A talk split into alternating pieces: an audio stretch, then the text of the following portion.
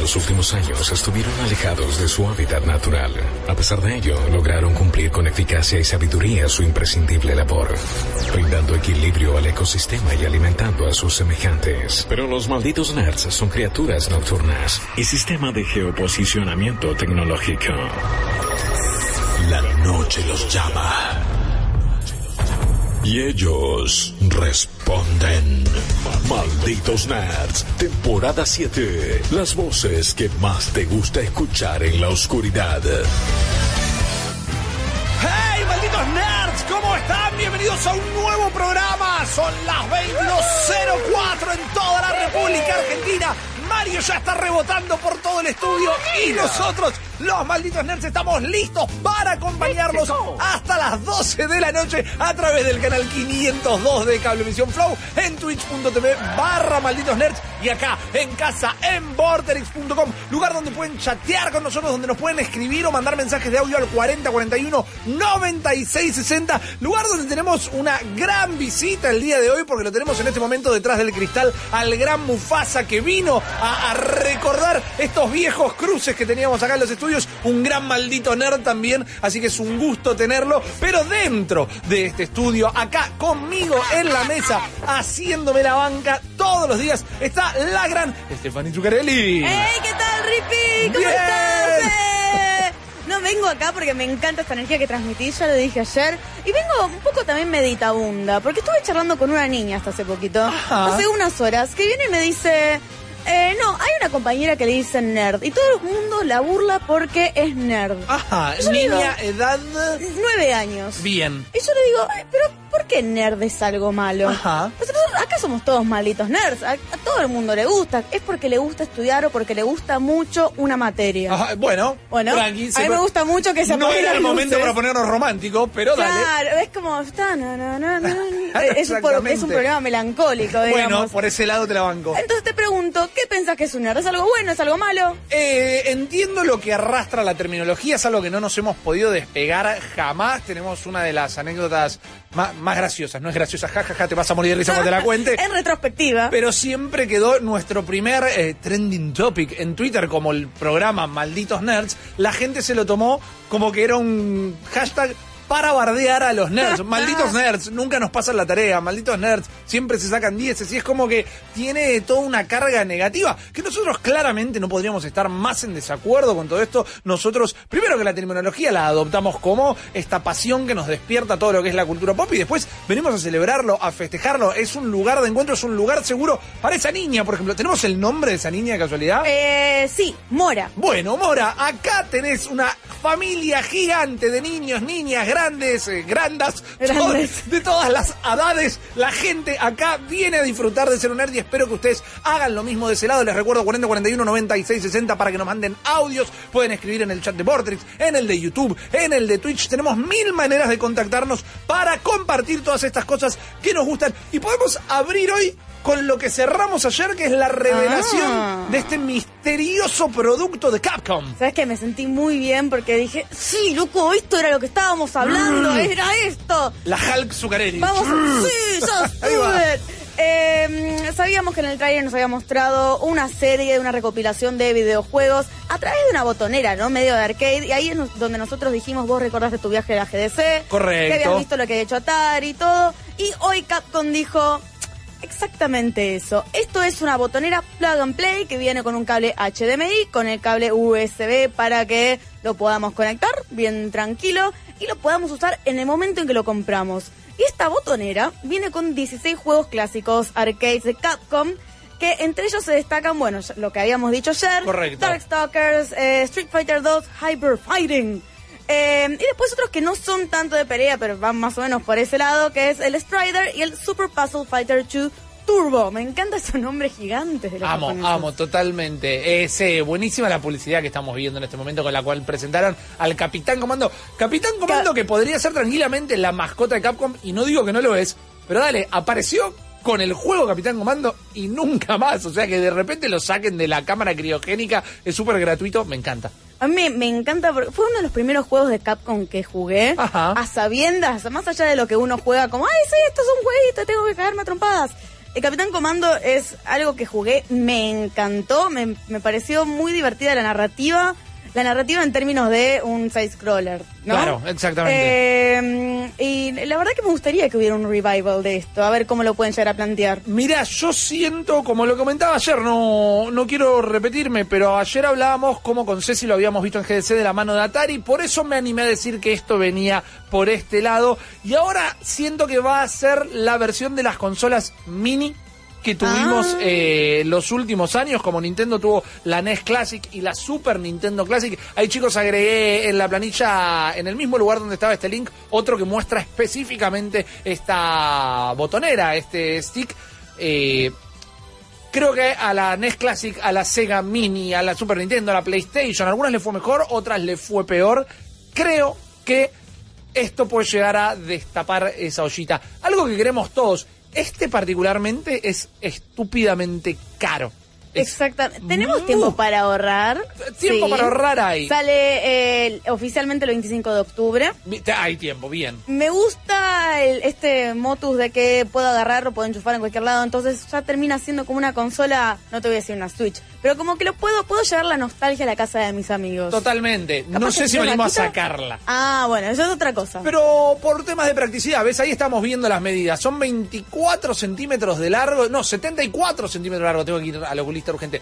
Eh, es algo bastante grande. No es como la botonera que te llevas al concurso de Fighting Games, que la llevas abajo del brazo. Esto es grande. Y este look que tiene, quiero saber qué opina Stephanie Zuccarelli. ¿Te parece estéticamente agraciada? Ah, Porque para mí como stick, como botonera, es feucha. Me parece bello, me da como vibras de Sonic.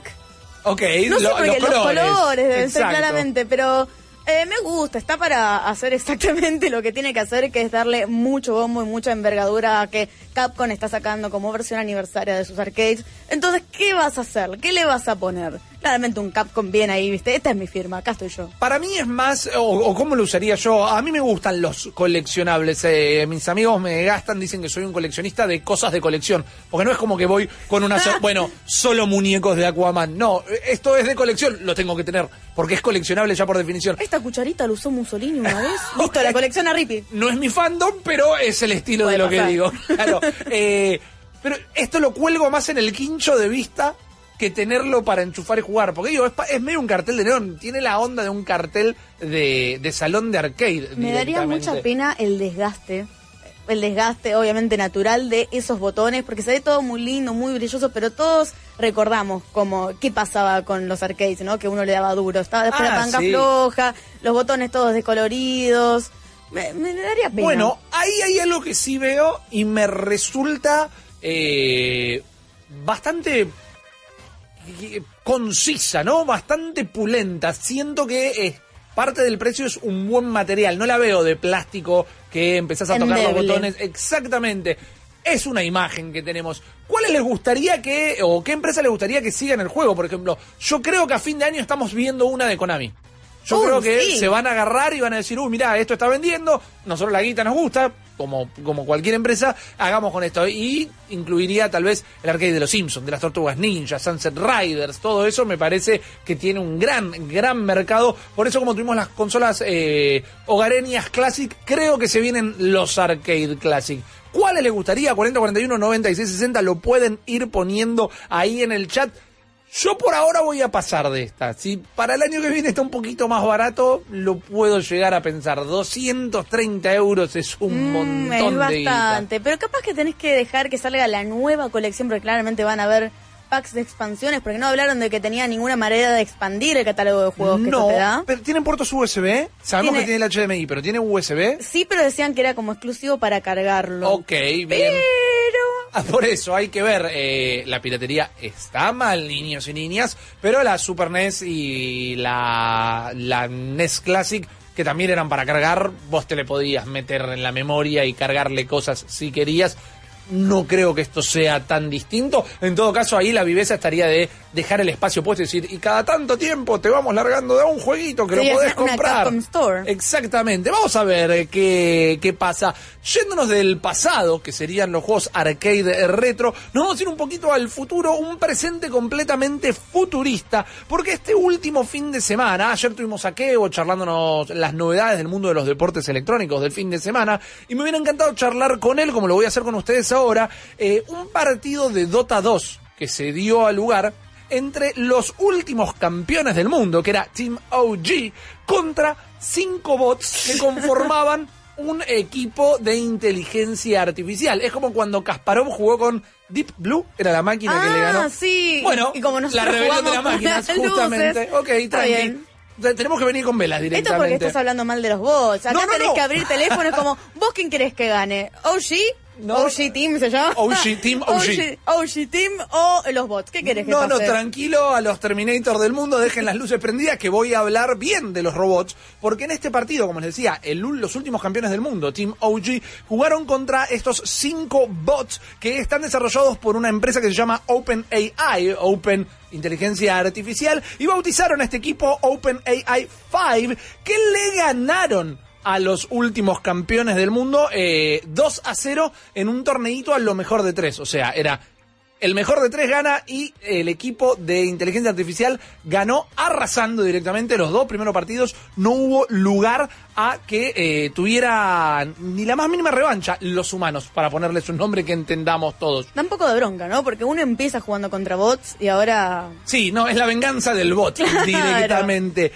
Estos robots entrenaron de una manera bastante interesante, o cómo los prepararon para que supieran jugar Dota 2, fue con una técnica que se llama Deep Reinforced Learning, que Oh. sería aprendizaje profundo reforzado, que les llevó a entrenar en 10 meses el equivalente a 45 años jugando partidas consecutivas de Dota. Es como entrenar en la cámara hiperbólica de Dragon Ball. Sí, que en un día tenías un año. Bueno, en 10 meses entrenaron el equivalente a 45 años, jugaron con los muchachos de Team OG y arrasaron directamente. Algunos expertos decían, bueno, la verdad es que la inteligencia artificial demostraba claras faltas de comprensión en algunas técnicas básicas de Dota, pero se comieron dos pepas igual, así que no hay tutía. No tenía eh, tal vez la parte más formal de jugar a Dota, pero ganaron sin lugar a dudas. Ahora, ¿por qué les cuento todo esto a ustedes? Porque si quieren, este fin de semana que viene, van a poder jugar con o contra esta inteligencia artificial. Se van a poder anotar para participar en partidos contra este equipo de inteligencia artificial y contar la anécdota, porque ganar no van a ganar ustedes. Si no ganaron los muchachos de UG, ustedes no van a ganar. Perdón, ¿Qué pero... pasa si pasa? Bueno, eh, tenemos, tenemos el guion de una película. Sí. Tenemos el próximo Y Karate las máquinas, eso, así pasó Terminator. Y las máquinas se enojan, se no puede ser. Estuve 45 años, mentira. Claro. 45 años aprendiendo. ¿Cómo que no era 45 años? Ahí empieza un tema existencial. Ahí arranca la excusa, ¿verdad? Exactamente, siempre es de una cosita chiquita. Totalmente. Yo les voy a contar ahora, si quieren, este es el momento, como decían en Artemanía, eh, lápiz y papel alerta, agarren, tengan un anotador, hablan el blog de notas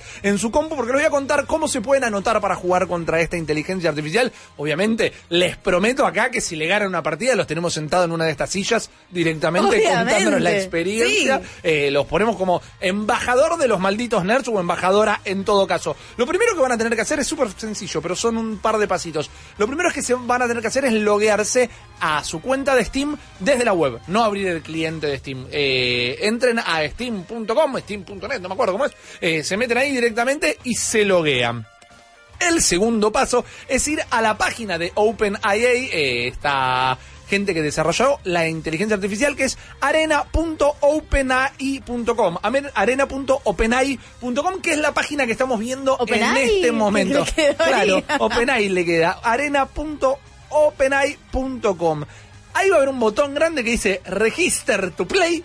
¿no? Difícil de, de errarle. y si hicieron lo que les dije antes, que fue ya loguearse Steam, cuando lo aprieten, le va a hacer la sincronización de la cuenta directamente. Ahí van a tener un formulario donde van a poder especificar si quieren jugar 5 contra 5 de manera individual, coop con un amigo, coop con una inteligencia artificial. llenan todo eso y directamente este fin de semana, si tienen la suerte, les va a llegar un correo diciendo, bueno, chicos, este es el horario de su partido. Tengo una idea estratégica ver, para toda la gente que se va a inscribir. Vos agarrá y logueate con la cuenta de tu amigo, porque puede ser, hablando de conspiranoias, que esto, esta inteligencia artificial estudie tus stats y tus modos de juego. Fija que lo va a hacer. Entonces agarra y, no sé, yo no- me inscribiría con otra cuenta. A ver qué pasa. Entonces vos, que ya, ya analizaste a tu amigo, sabés cómo juega, ya sabés cuáles son las fallas.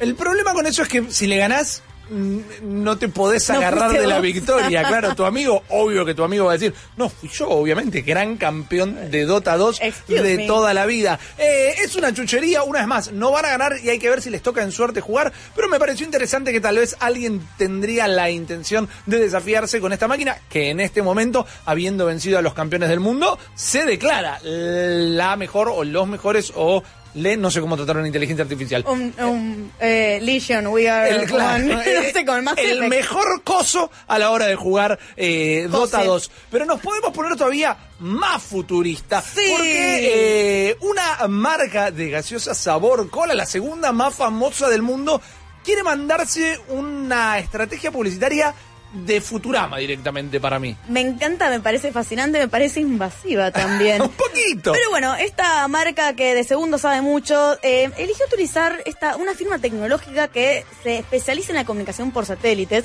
que se llama Star Rocket, es una empresa rusa, Ajá. para empezar este nuevo método de marketing con un mensaje de apoyo a los gamers. Ok. Pero antes de ir para cuál es el mensaje hermoso que ellos van a apoyar, voy a comentar más o menos de qué se trata esto. Primero funciona con, eh, lo probaron con un globo astronómico, no es. Es climático. Sí, los, un- globos, los globos gigantes que llegan a la estratosfera, ¿no? Bien, bárbaro. Exactamente, que llegó ahí y empezó a publicitar un mensaje que la gente lo podía ver en el cielo. Directamente, en lugar de avioncitos de la costa, tenés un globo eh, meteorológico, ahí va la palabra, eh, que te empieza a tirar diferentes mensajes. Lo puedes ver desde millones de lados, no hace falta que tenga el recorrido que tiene uno de estos aviones. Pero bueno, la idea es que este satélite pueda proyectar esta imagen, esta frase, siempre apoyando, obviamente sponsoreando a una bebida energética rusa que se llama Adrenaline Rush, eh, que se usa mucho en competencias de esports, etcétera, y que publicite que deje la frase contra los estereotipos y prejuicios injustificados con los jugadores. Entendiendo bien, esto sería como una gran, eh, un, un gran cartel, un gran vía pública, pero que lo veríamos desde el cielo, desde el firmamento. Exactamente.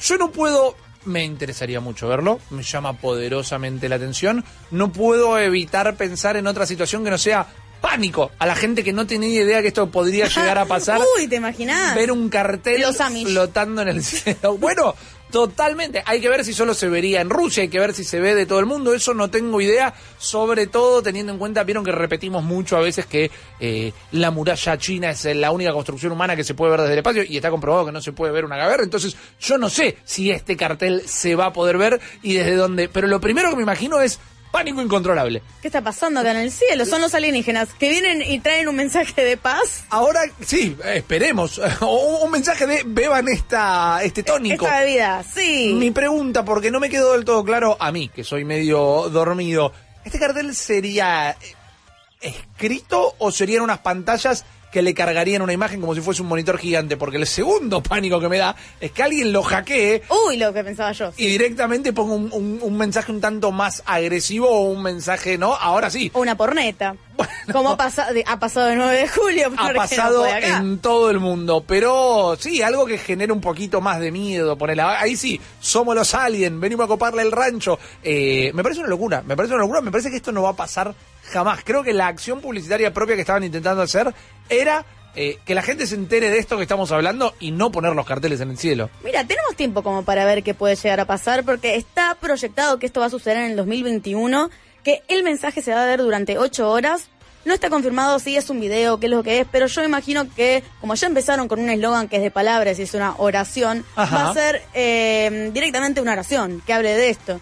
No sé hasta cuánto van a poder avanzar porque estamos hablando de algo que es eh, magnífico en cuanto a proporciones, ¿no? Para que gran parte de la población lo pueda llegar a ver. Así que no sé realmente cuánta fidelidad de imagen pueden llegar a dar. Lo más lógico para mí es empezar con frases sueltas.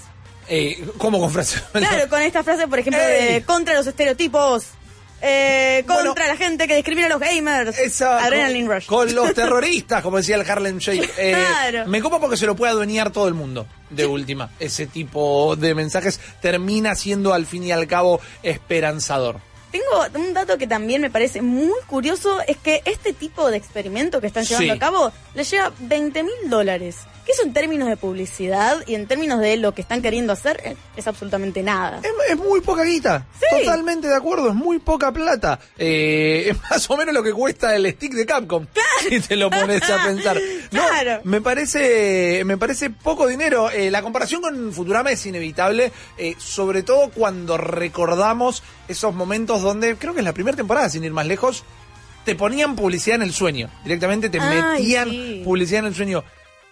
Y por más que estamos más lejos de eso que de un cartel en el cielo, creo que el grado de invasión es prácticamente el mismo. Completamente. De hecho, a veces uno va al exterior, si uno está trabajando con computadoras constantemente, va al exterior para tener un poquito de espacio visual, ¿no? Profundidad. Y de repente tenés ahí una publicidad diciéndote, no importa, aguante la vida. Y Bueno. Aguante las luces, aguante todo. Y vos decís, no, quiero Estos son los casa". rusos que con su tecnología, con esos 20 mil dólares, 200 mil, ¿de cuánto eran? 20 mil dólares. 20 mil, 20 mil. Se están metiendo con las luces de nuestro estudio. Esperemos que nos alcancen para todo el programa porque tenemos un montón de cosas para charlar hoy y hoy.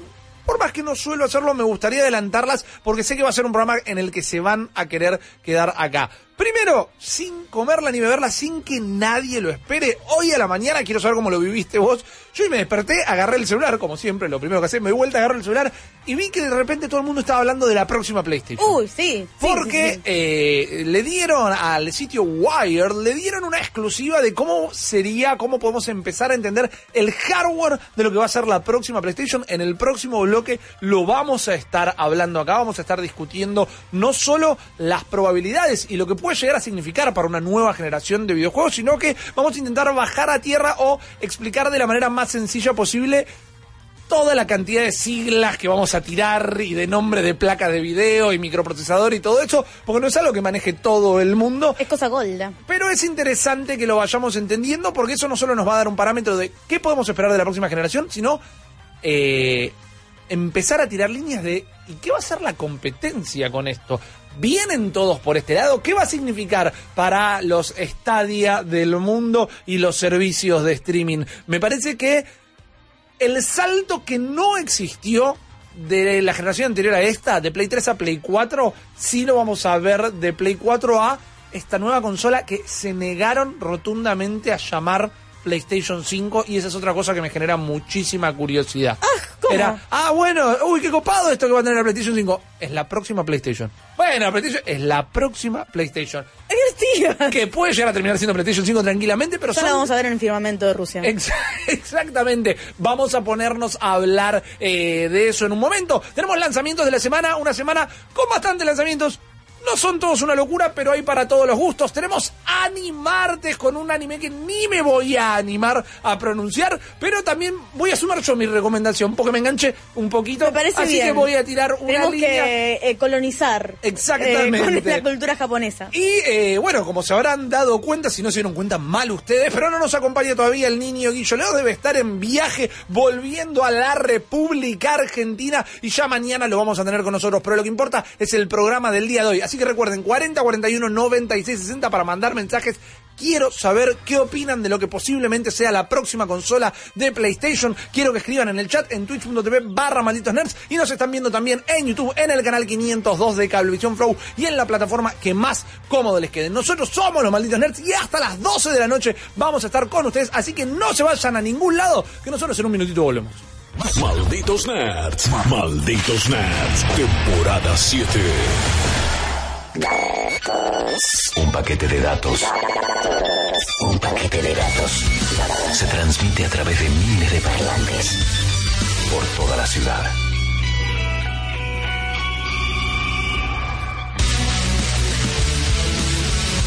En todos los puntos de tu ciudad. Vorterix.com. Vorterix.com. En Sancor Salud estamos cerca de cada argentino que elige vivir saludablemente. con 150.000 profesionales de todas las especialidades, 15.000 centros médicos, 500 puntos de atención y planes pensados para vos. Sancor Salud. La salud cerca de todos. www.sancorsalud.com.ar 0810 555 Salud. Superintendencia de Servicios de Salud 0800 222 7583 www.sssalud.gov.ar número de inscripción 1137. Coti y los Brillantes presentan 10 años de malditas canciones en el Teatro Vorterix. Sábado 27 de abril, Coti y los Brillantes en el Teatro Vorterix. Anticipadas por All Access y puntos de venta. Produce Darwin Records. Te presentamos las Mazanitas Gourmet de los Larguía Catering. Son pizzas congeladas de 8 porciones, listas para el horno y te las llevamos a tu casa. Fácil, ricas y económicas. Pedilas por WhatsApp al 15 5720 7830 www.loslarguía.com.ar Viví estas Pascuas en Más Melos. Más Melos, mayorista de golosinas, alimentos y bebidas. Todo el surtido en huevos de Pascua, de las mejores marcas y con los mejores precios. Vos lo sabés. Más Melos, el líder del oeste. Sucursales en Ituzaingó, Morón y Moreno. Másmelos.com.ar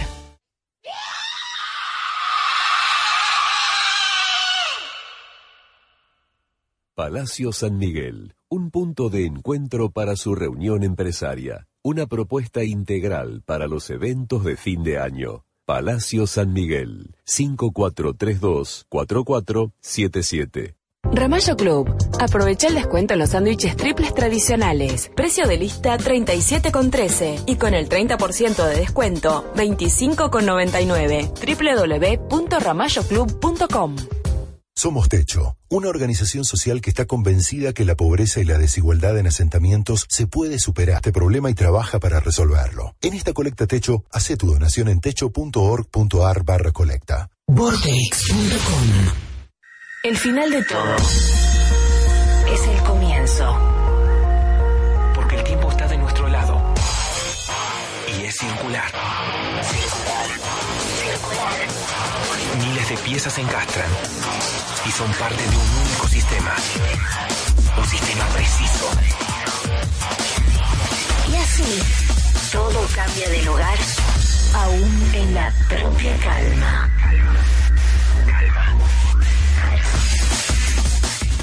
Vortex.com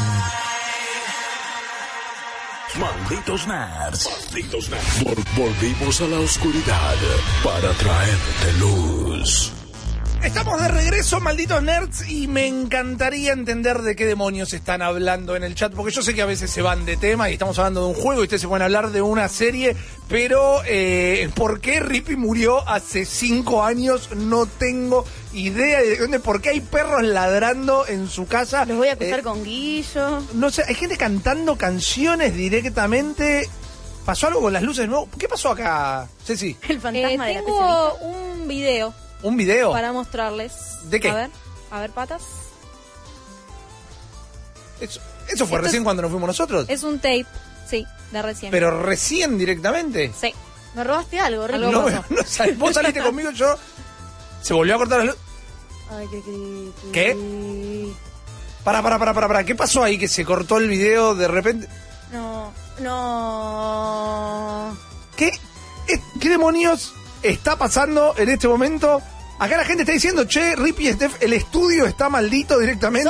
No, era vos, Rippy, dale, güey. Yo estaba con vos charlando afuera directamente. Eh, no sé, tiene que ver con la- la- las luces que se estuvieron cortando antes. No tengo idea. La gente acá está cantando en el chat. Me encanta que estén cantando en el chat. El tema de La Llorona. Todo esto tendrá que ver con que se viene el estreno de la peli. Viste que este jueves. Ah, esto estuvo. Estuvo de tu lado, tu Bueno, lado, para que me voy a cambiar de asiento un toque, porque no me gusta nada esto. Estaba de tu lado y ahora mirando para tu lado. Pero che, no tengo dónde sentarme.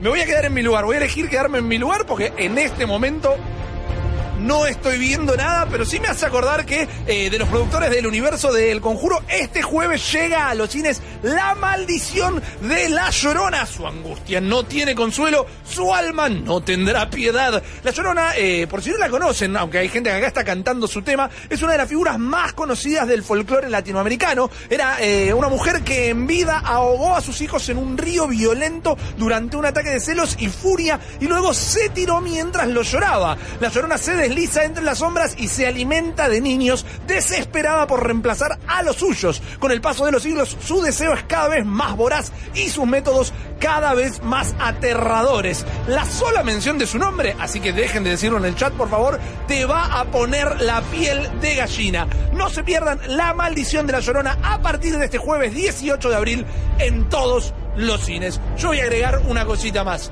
Se corta la luz una vez más, yo agarro, no agarro la compu, nada. Me voy, te dejo conduciendo el programa, hacé la que viene- tuya. Pero para mí viene a, a mí porque yo soy la niña de este programa. Yo no ¿Qué digo nada. Sí, yo de niño hace un rato largo que no tengo. Bueno, tú usaré de carnada. Te, Claro, te no. pido mil disculpas. Se corta la luz una vez más y te dejo sola, completamente sola. No me ponga más el video, pa, porque me estás haciendo Ah. daño, por favor. Vamos a hablar de otra cosa. Vamos a hablar de lo nuestro. Vamos a hablar del tema del día. Que es este anuncio, este primer aproxim, eh, esta primera aproximación, aproximamiento, iba a decir. Qué querido. Eh, esta primera aproximación a lo que va a ser la próxima consola de PlayStation. ¿Qué pasó? La gente de Wired, este sitio, esta revista que tal vez nunca la leyeron, pero le suenan algún chiste de los Simpsons. En un momento, Homero hacía algo con una Wired, no me acuerdo bien. Yo sé que descubrí que existía en ese momento invitó, eh, fue invitada por Sony justamente a tener una pequeña charla y se juntaron con ni más ni menos que Mark Cerny, el tipo que estamos viendo en pantalla en este mismísimo momento, muy tranqui. Para mí Mark Cerny podría tocar en Blur tranquilamente, ¿viste? Exactamente.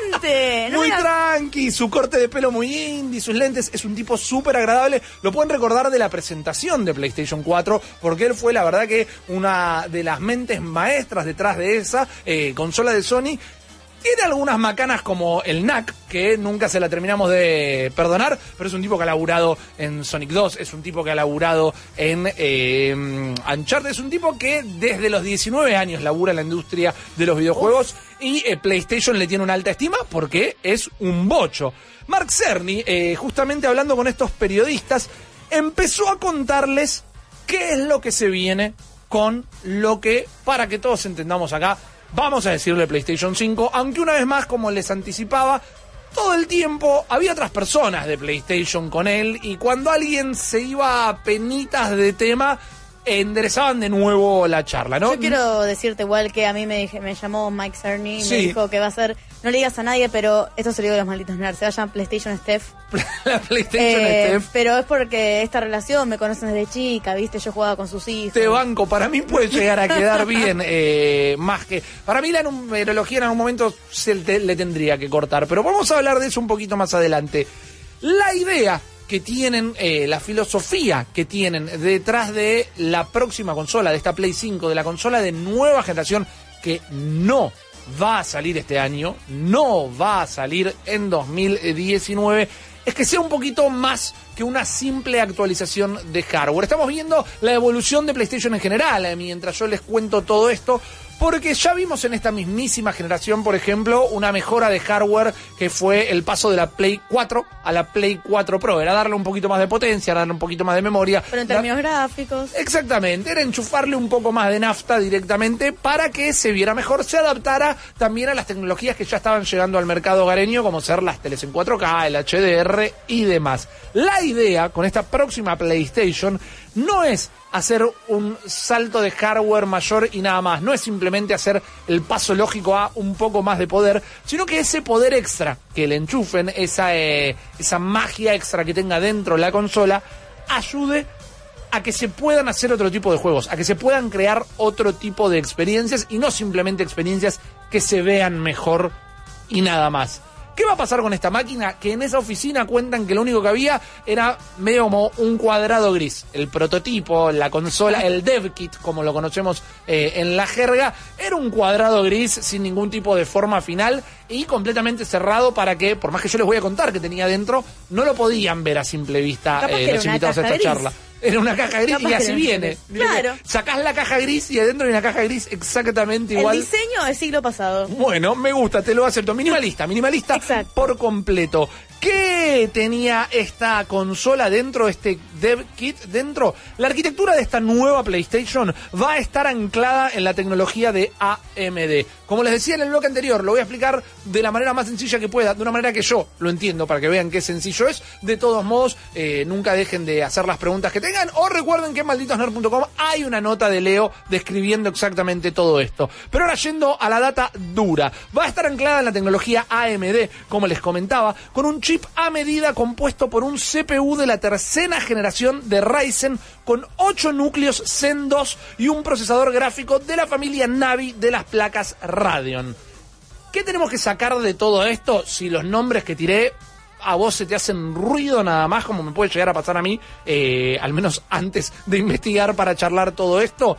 Lo que tenemos que destacar es que a diferencia de cuando Play 4 salió al mercado, por ejemplo, esta tecnología todavía no está en el mercado. Estas placas, estos CPU, para cuando la Play 4 salió al mercado, los componentes que la integraban ya estaban en PC hace un año, más o menos año y medio. Esto es toda tecnología que todavía no está en el mercado. Sí va a estar un poquito antes del lanzamiento de la Play 5, quizás va a estar este mismísimo año, pero eh, realmente es algo con lo que estuvieron trabajando casi en paralelo, entonces comprendemos que pueden llegar a tener un mejor entendimiento del poder con el que están laburando. ¿Vos me dirías que esta pelea inmortal entre la gente de PC y, pelea, y la gente de consola puede estar un poco a favor de las consolas gracias a esto? Yo creo que los Master Race, como se les dice a veces despectivamente, le pueden llegar a dar la, el visto bueno a los componentes, pero esto, hasta donde sabemos hoy al menos, no va a quitar el hecho de que en algún momento las placas y los procesadores y todo va a avanzar y los usuarios de PC lo van a poder seguir upgradeando y comprando por separado y la consola, por el momento, no aclararon, va a seguir siendo un bloque que vos no abrís y va a tener esa placa y esos componentes, ¿verdad? Entonces puede ser que los, la gente de PC diga, che, alta bestia, pero es una bestia que al año ya quedó desactualizada para ellos o al menos para su manera de ver el mercado.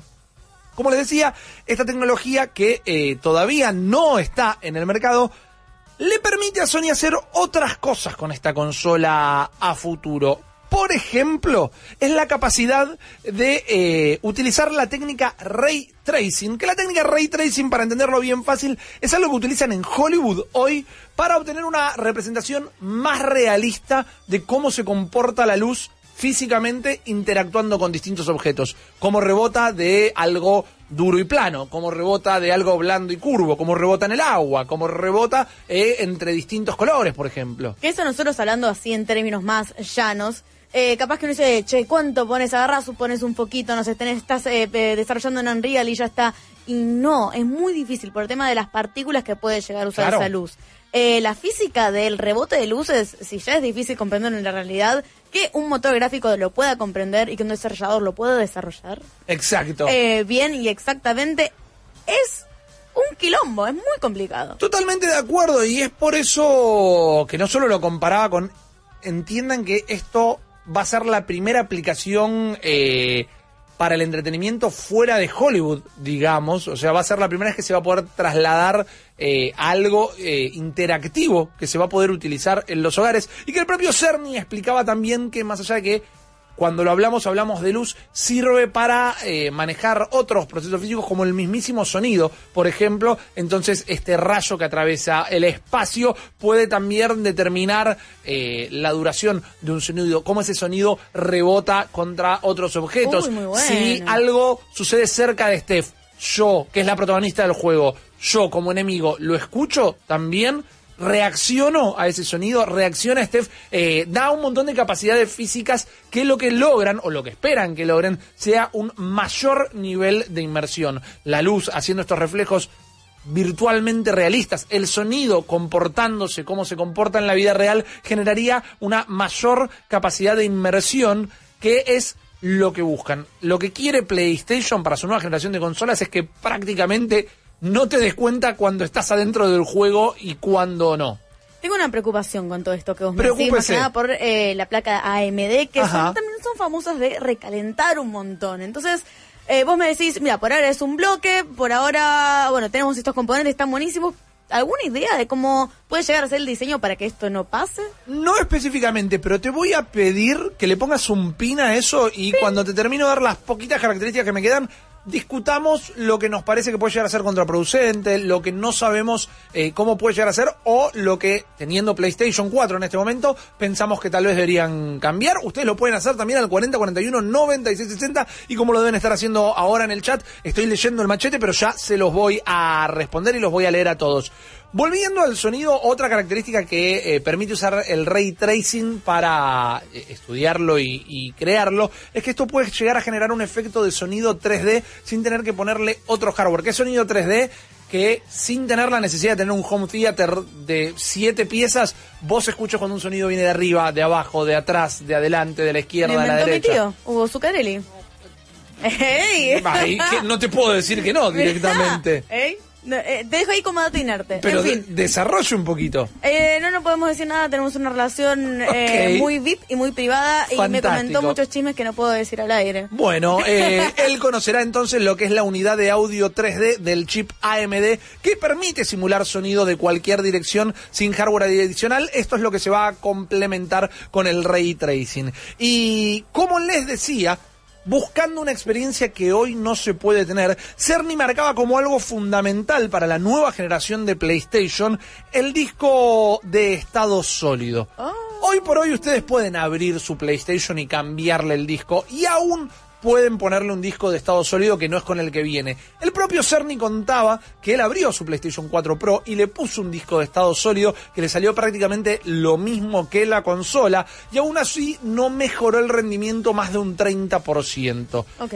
Ahora, las nuevas consolas de Sony las de la próxima generación, van a tener un disco de estado sólido completamente dedicado y preparado y pensado para la consola, que lo primero que va a hacer es, al menos pensándolo o comparando con los juegos que tenemos hoy, veremos qué pasan con los juegos de mañana, eliminar los tiempos de carga.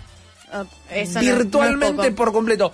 No es poco. También, pongámosle un pin para hablar eh, lo bueno y lo malo de los tiempos de carga. Creo que bueno no tiene nada, pero digo, lo demostraba, por ejemplo, con el último juego de Insomniac, con el Spider-Man para PlayStation 4, y mostraba que si vos en una Play 4 Pro haces el Fast Travel, que te metes en el subte, Sí. tomaba 15 segundos en cargar el juego. En este Dev Kit, con este disco de estado sólido nuevo, tardaba 0,8 segundos. Es decir, 14 Nada. segundos, más de 14 segundos menos en cargar directamente. Otra cosa que permite hacer este disco, eh, piensen, si no saben lo que es un disco en estado sólido, lo deben haber visto en la compu de algún amigo, en alguna casa. Son esos discos que vos pones en la compu y prendés y ya está el Windows, ya estás en el home directamente, no carga la compu. Permite otra velocidad, otro nivel de en la velocidad en la que se desarrollan los e interactúan los sistemas de la compu De para trabajar. digamos. Exactamente. Ahora, otra de las cosas que permite es el procesamiento y la velocidad de procesamiento que puede tener la máquina. Explicaba Cerny que en el Spider-Man de PlayStation 4, la velocidad máxima que obtenemos con Spidey balanceándonos es la velocidad máxima que puede procesar la Play ahora, en este momento. Pero en este Dev Kit lo comparaban los muchachos de Wired permítanme eh, sospechar o dudar de la analogía, decían, era como un jet directamente la velocidad a la que Spider-Man atravesaba la ciudad.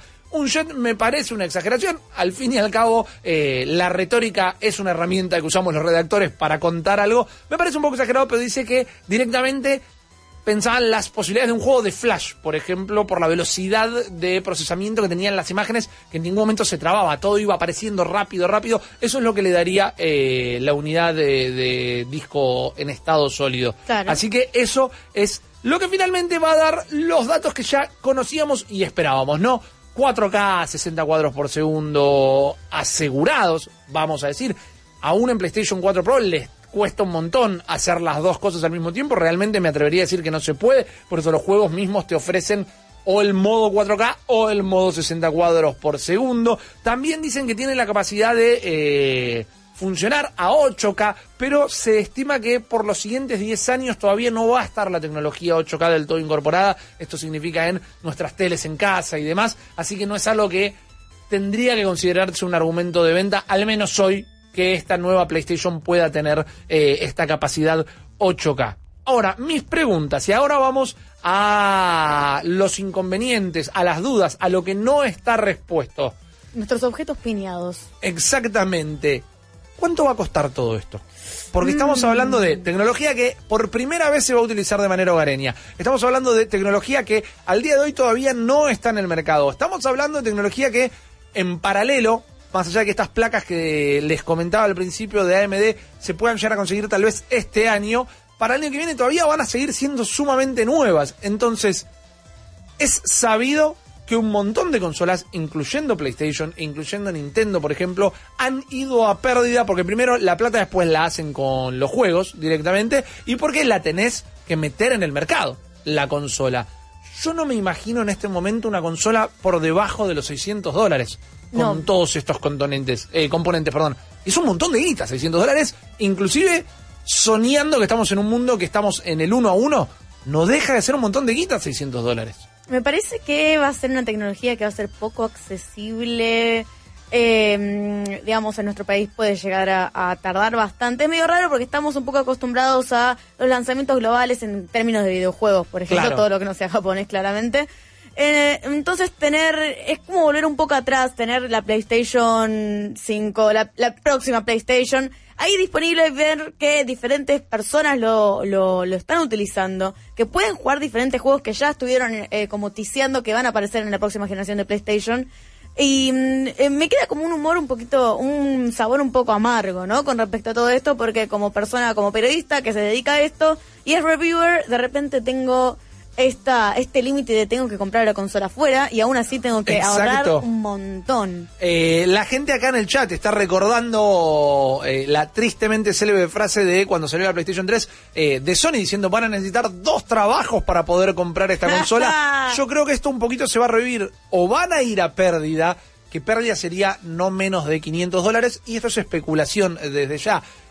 Quizás se encuentra la manera de que toda esta tecnología sea súper económica lo dudo bastante y sobre todo haciendo este gran salto y teniendo que competir contra el monstruo que ya sabemos que es Stadia y contra lo que sea que anuncie Xbox en esta E3 eh, en dos meses no va a ser algo accesible para todo el mundo y eso a mí me mete un miedo porque me parece que va eh, es contraproducente a lo que es la filosofía de los videojuegos. Bueno, sabes que justamente ahora que estabas diciendo lo de eh, que puede llegar a anunciar Microsoft, estuvo, estuvieron intentando liquear, porque claramente ya sabían que Sony iba a hablar de esto, eh, imágenes de la Xbox One S, que el gran shade era así, bueno, no van a tener, eh, no va a tener espacio para discos, que también Sony PlayStation Sí. salió a decir, nosotros sí, no sé de qué están hablando esta gente, pero también habla de un modelo de accesibilidad para todos los jugadores. Eh, pero justamente, de de vuelta, son muchas dudas con respecto a cómo lo van a comercializar. Para mí deberían tener un, un juego de catálogo, un catálogo de juegos muy exclusivo. Sí. Eh, para que yo diga, bueno, sí, necesito cuatro trabajos para comprar esta PlayStation. Bueno, eso es muy interesante y es otra cosa que quiero hablar. Eh, lo de la Xbox One es All Digital, la que es sin el disco, la S común, digamos, ya está en el mercado. La terminaron anunciando hoy y es verdad, es una manera de dar un poquito más de accesibilidad, sobre todo por el precio. Esto apunta al otro lado, esto apunta la PlayStation 5, vamos a llamarla, alta gama a pleno. Y hoy veía muchos desarrolladores en Twitter decir, ok, fantástico, que pueda poner un cohete en la luna la consola. Yo la voy a comprar cuando me digas qué juegos va a tener. Yo la voy a comprar, decían algunos, si tiene el próximo Persona. Claro. O si tiene un nuevo juego de Front Software, la gente expresando sus propios deseos. Yo entiendo que PlayStation espera que con estas capacidades que le va a dar a los desarrolladores, el próximo juego de Front Software puede llegar a ser una locura realmente. Acordemos que Miyazaki dijo, che, estaría bueno hacer algo estilo Rockstar. Imagínate un mundo abierto, pero enorme. eh, de. Exactamente. Ahora, el dev kit, trabajar, crear, desarrollar para esta tecnología, va a ser fácil. Porque ha habido un montón de consolas en el tiempo que quedaron truncas porque los eh, desarrolladores recibían el kit de desarrollo y decían, che, es imposible programar algo con esto. Es imposible hacer un juego para esta máquina. Sony, claramente, no te digo que tiene la vaca atada, pero sabemos cómo se maneja eh, con los estudios y esto no ha pasado tanto en los últimos tiempos, lo que no significa que no puede llegar a pasar. Quizás están yendo tan al demonio con la tecnología que se pueden llegar a adelantar un poquito a los propios estudios de desarrollo. Algo que todavía no contamos, pero vale la pena aclarar ahora que estamos haciendo los pros y los contras. Sí dijeron que va a ser retrocompatible con PlayStation 4. Eh. Es decir, que nunca tuviste una Play 4, te vas a poder comprar los juegos de manera digital o física, meterlos en la consola y te los va a leer. A esta altura me parece too little too late. Demasiado poco, demasiado tarde. Si me decías retrocompatible con todo, fantástico. Retrocompatible con la consola que ya tiene 90 millones de personas, me parece bastante poco.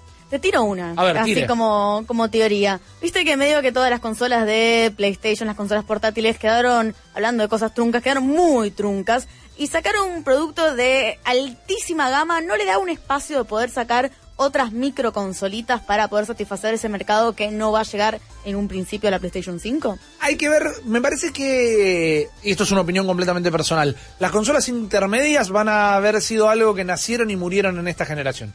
Puede ser. Me, sí. me- me da la impresión, porque mucha gente fue a las Xbox intermedias, quienes pudieron hicieron el salto a la Play Pro, por ejemplo, pero esto de poner guita dos veces en una misma generación no le gustó mucho al usuario en general. ¿Y algo tipo portátil? Bueno, eh, yo creo que si tuvieran algo portátil ya lo hubieran dicho. Mucha gente decía, che, estábamos esperando que le quieran salir a competir a Switch. Me parece que PlayStation ha dejado bien en claro que su juego es otro. Su juego es la- las ligas mayores directamente. Ok. Ellos ya tienen esta filosofía de nosotros no competimos con nadie, los otros compiten con nosotros. Así que entiendo que acá lo que están buscando es esta guerra fría, esta carrera espacial de nos vamos a apuntar a lo más lejos posible. La coneja la van a tener que correr ustedes. Ahora, yendo a lo que vos preguntabas en un principio, ¿qué pasa con las cosas que ya le falló en este momento? Como la ventilación de las consolas. Tanto la Play común como la Play Pro calientan, que es un infierno, que puedes hacer un huevo frito arriba. Yo, más allá de que considero que mi Play 4 Pro vino bastante fallada, es un infierno el ruido que hace, la capacidad que van los ventiladores. No puede, esa consola no puede y hace un gran laburo. ¿Qué pasa esta consola que va a estar haciendo 4, 5, 10 veces la capacidad de laburo. Va a tener que tener un buen sistema de ventilación, va a tener que estar pensada a sobrevivir una exigencia extrema. Eso sigue sumando costo. Y que quede bien claro, no es que no estoy emocionado con todo esto que, que se anuncia. Me la quiero poner de gorra, me muero de ganas de ver no el Spider-Man, sino algo que realmente aproveche todas sus Que sea capacidades. como next gen, next gen. Exactamente, porque yo, más allá de que la diferencia es obvia, no siento que se saltó de una montaña a la otra, de Play 3 a Play 4 o de 360 a Xbox One. La verdad que era un salto esperable, era un salto comprensible, lógico. Sí, sí, claramente, es un salto. Calidad es distinto. gráfica, muy bien. Es lo que entendería. Yo quiero que la nueva generación, para todas las consolas, me traiga algo que yo no pueda terminar de comprender. Tiene que ser el salto del 2D al 3D. Tiene que ser el salto de Sega a PlayStation 1, de Super Nintendo a Nintendo 64. Eso es lo que yo estoy esperando de esta nueva generación. Bueno, debe tener mucho que ver también con estas nuevas patentes, que todavía no sabemos Sí. si se van a usar o no, pero el nuevo kit de... mm, Me, me cuesta pronunciarlo, PSVR. Ahí va. PSVR 2, que van a alargar en, en cualquier momento, en Ajá. teoría, debe estar muy orientado a un servicio no solamente de gaming, sino de eh, transmisión, de, de unirlo con esta tecnología VR. Correcto. Eh, y que sea de una manera mucho más friendly, que el usuario entienda su consola con este agregado, pero no como un agregado, como que es parte de la consola. Bueno, no se habló del nuevo kit VR. Sí sabemos que va a ser completamente compatible con el VR que podés llegar a tener en tu casa en este momento. Lo que va a ser bueno, mayor capacidad de procesamiento desde la consola. Va a significar que también se puede empezar a trabajar hasta con este kit que ya vas a tener en mejores juegos. Y todo apunta a eso, ¿no? A experiencias que sean distintas a la experiencia que vimos ahora. Ya, como decía, si no me equivoco, ayer el propio Guillo Leos no buscan nada más que el pelo de la próxima Lara Croft sea una publicidad de shampoo. Van a buscar que vos te puedas sentir parado ahí con ella en un templo en el embrujado en el medio del Perú directamente, ¿no? Con la llorona caminándote Claro, caminando al por lado. ahí. Eso es lo que yo quiero ver. Eso es lo que yo espero de una nueva generación de videojuegos que probablemente veamos el año que viene, que probablemente para las fiestas del año que viene ya vamos a tener en nuestros hogares. quien no haya gastado toda la guita en el stick de Capcom, se- le preguntaron, bueno, ¿y vamos a poder jugar Death Stranding? Y dijeron, en esta casa no se habla de Stranding. No, lo que dijeron es que va a haber muchos juegos, eh, sobre todo, y para mí el sobre todo es un error de traducción, diría específicamente los juegos propietarios, los juegos exclusivos de Sony, que al principio de la nueva generación van a salir para las dos consolas. Es decir, si sale Death Stranding, va a salir una versión para Play 5 y una versión para Play 4 directamente para no abandonar a la gente que todavía no va a dar el salto o que recién consigue una Play 4. Vale decir que por las cosas que vimos de Death Stranding es eh, bastante orientado a poder llevar todo al límite, más la capacidad gráfica. Voy a cuestionar un poco la narrativa, no porque me disguste Kojima y para qué lado va a, eh, para qué lado guía, digamos, todas sus Ajá. creaciones. Pero lo voy a cuestionar por eh, lo que estuvo mostrando, que, que no tiene ni pies ni cabeza. Por ahora son un montón de nombres famosos. Eh, que está bien, genera misterio. Pero me da la sensación de que estuvo desde un principio eh, apoyando esto. Yo voy a salir para la siguiente generación. Sí, totalmente de acuerdo, Steph, totalmente de acuerdo. Eh, va a ser el caso de Breath of the Wild que salió para Switch y para Wii U, porque ya lo habían prometido tanto para Wii U, como lo vienen mostrando hace tanto acá, que si no se lo das a la gente de Play 4, la estás cagando un poquito y es respeto al usuario. Pero los primeros juegos van a estar saliendo al unísono. Y después, algo que es eh, un rumor por ahora, pero vale la pena contarlo porque ustedes se lo están preguntando. Se habla muchísimo, iba a decir se habla muy fuerte, no es que lo están gritando, se habla muchísimo También, no de, sabemos. exacto, que el GTA 6 sea un exclusivo temporal de Sony, que Sony está poniendo una tarasca impensable para tener como mínimo la exclusividad de un mes. Yo no digo que esto no sea cierto, yo digo que si pasa, mientras vemos imágenes de GTA 5 desde ya, porque el 6 todavía no existe, si pasa no lo esperen para el principio de la generación. Rockstar terminó el Red Dead Redemption 2 hace menos de un año, no van a tener para el año que viene eh, el GTA 6. Necesitan devs con buena capacidad mental y sanidad mental. Exacto, Ese y- tiempo de cruncheo. Y además sabemos que laburan medio en bloque, no es que como Ubisoft tienen 17 estudios acá y allá, tienen varios estudios, tienen divisiones, pero para eh, la época de GTA V y Red Dead Redemption 2 dejaron de hacer todo otro tipo de juegos y empezaron a hacer como un enfoque muchísimo más grupal. Entonces, yo te compro, yo te creo que y si no lo hace Sony lo va a intentar haciendo lo va a intentar hacer cualquier otra Epic va a intentar tener la exclusividad ¿Te temporal del? GTA Se, 6 se rompe el mundo. se, seguro- se rompen un par de... Pero no lo esperen para el principio de la generación. Les recuerdo, si quieren tener eh, todo el punteo de la data de lo que va a ser la nueva consola de Sony, que estuvimos charlando acá con Steph, en malditosnerds.com tienen eh, una nota de Leo Valle que tan lungo como él se la sabe lunga de eh, justamente la parte técnica de las consolas y ahí van a poder volver a repasar todos los nuevos componentes. 4041 96 60, ¿qué esperan? ¿Qué les surge? ¿Qué les emociona de una nueva posible consola de PlayStation? Los queremos escuchar. Nos vamos a tomar un minutito y enseguida volvemos. Malditos nerds. Malditos nerds. Vol- volvimos a la oscuridad para traerte luz. Malditos nerds. Malditos nerds. Temporada 7. ¿Cómo están chicos? Buenas noches, Gabriel. Eh, los costos puede que para el año que viene, más que nada lo que son memorias y demás, que es el gran problema, bajen porque con la caída de el crypto mining empezaron a bajar los costos y se empezaron también a, hacer más accesibles placas de video, en PC y demás. Entonces también los costos para consolas van a bajar y va a ser más factible que no cueste una locura. Siempre con Sony. La Play 1 la rompieron. Play 2 le fue demasiado bien. Play 3 también. Play 4 se dejaron pintada la competencia. Y con la Play 5 lo van a volver a hacer. Son los fucking uno en consolas. Saludos.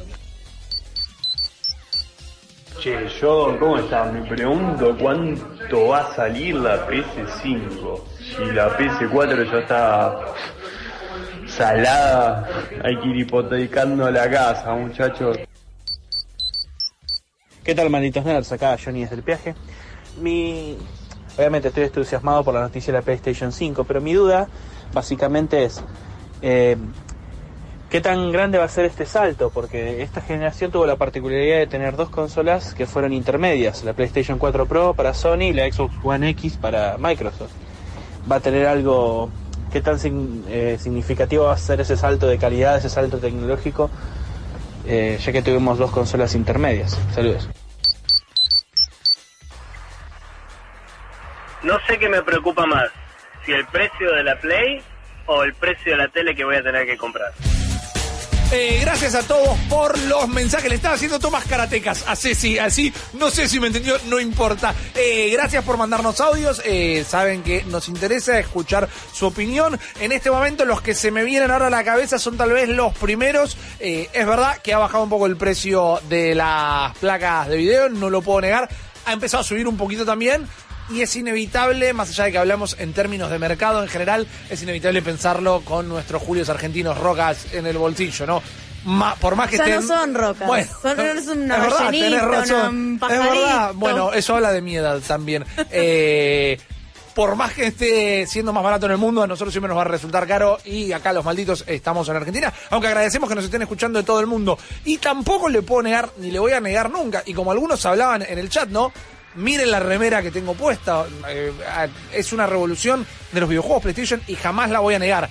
Pero a que la que uno le haya ido bien, a la 2 le haya ido bien, a la 3 le haya ido bien y a la 4 le haya ido bien, no deja de significar que la 3 no era un buen hardware.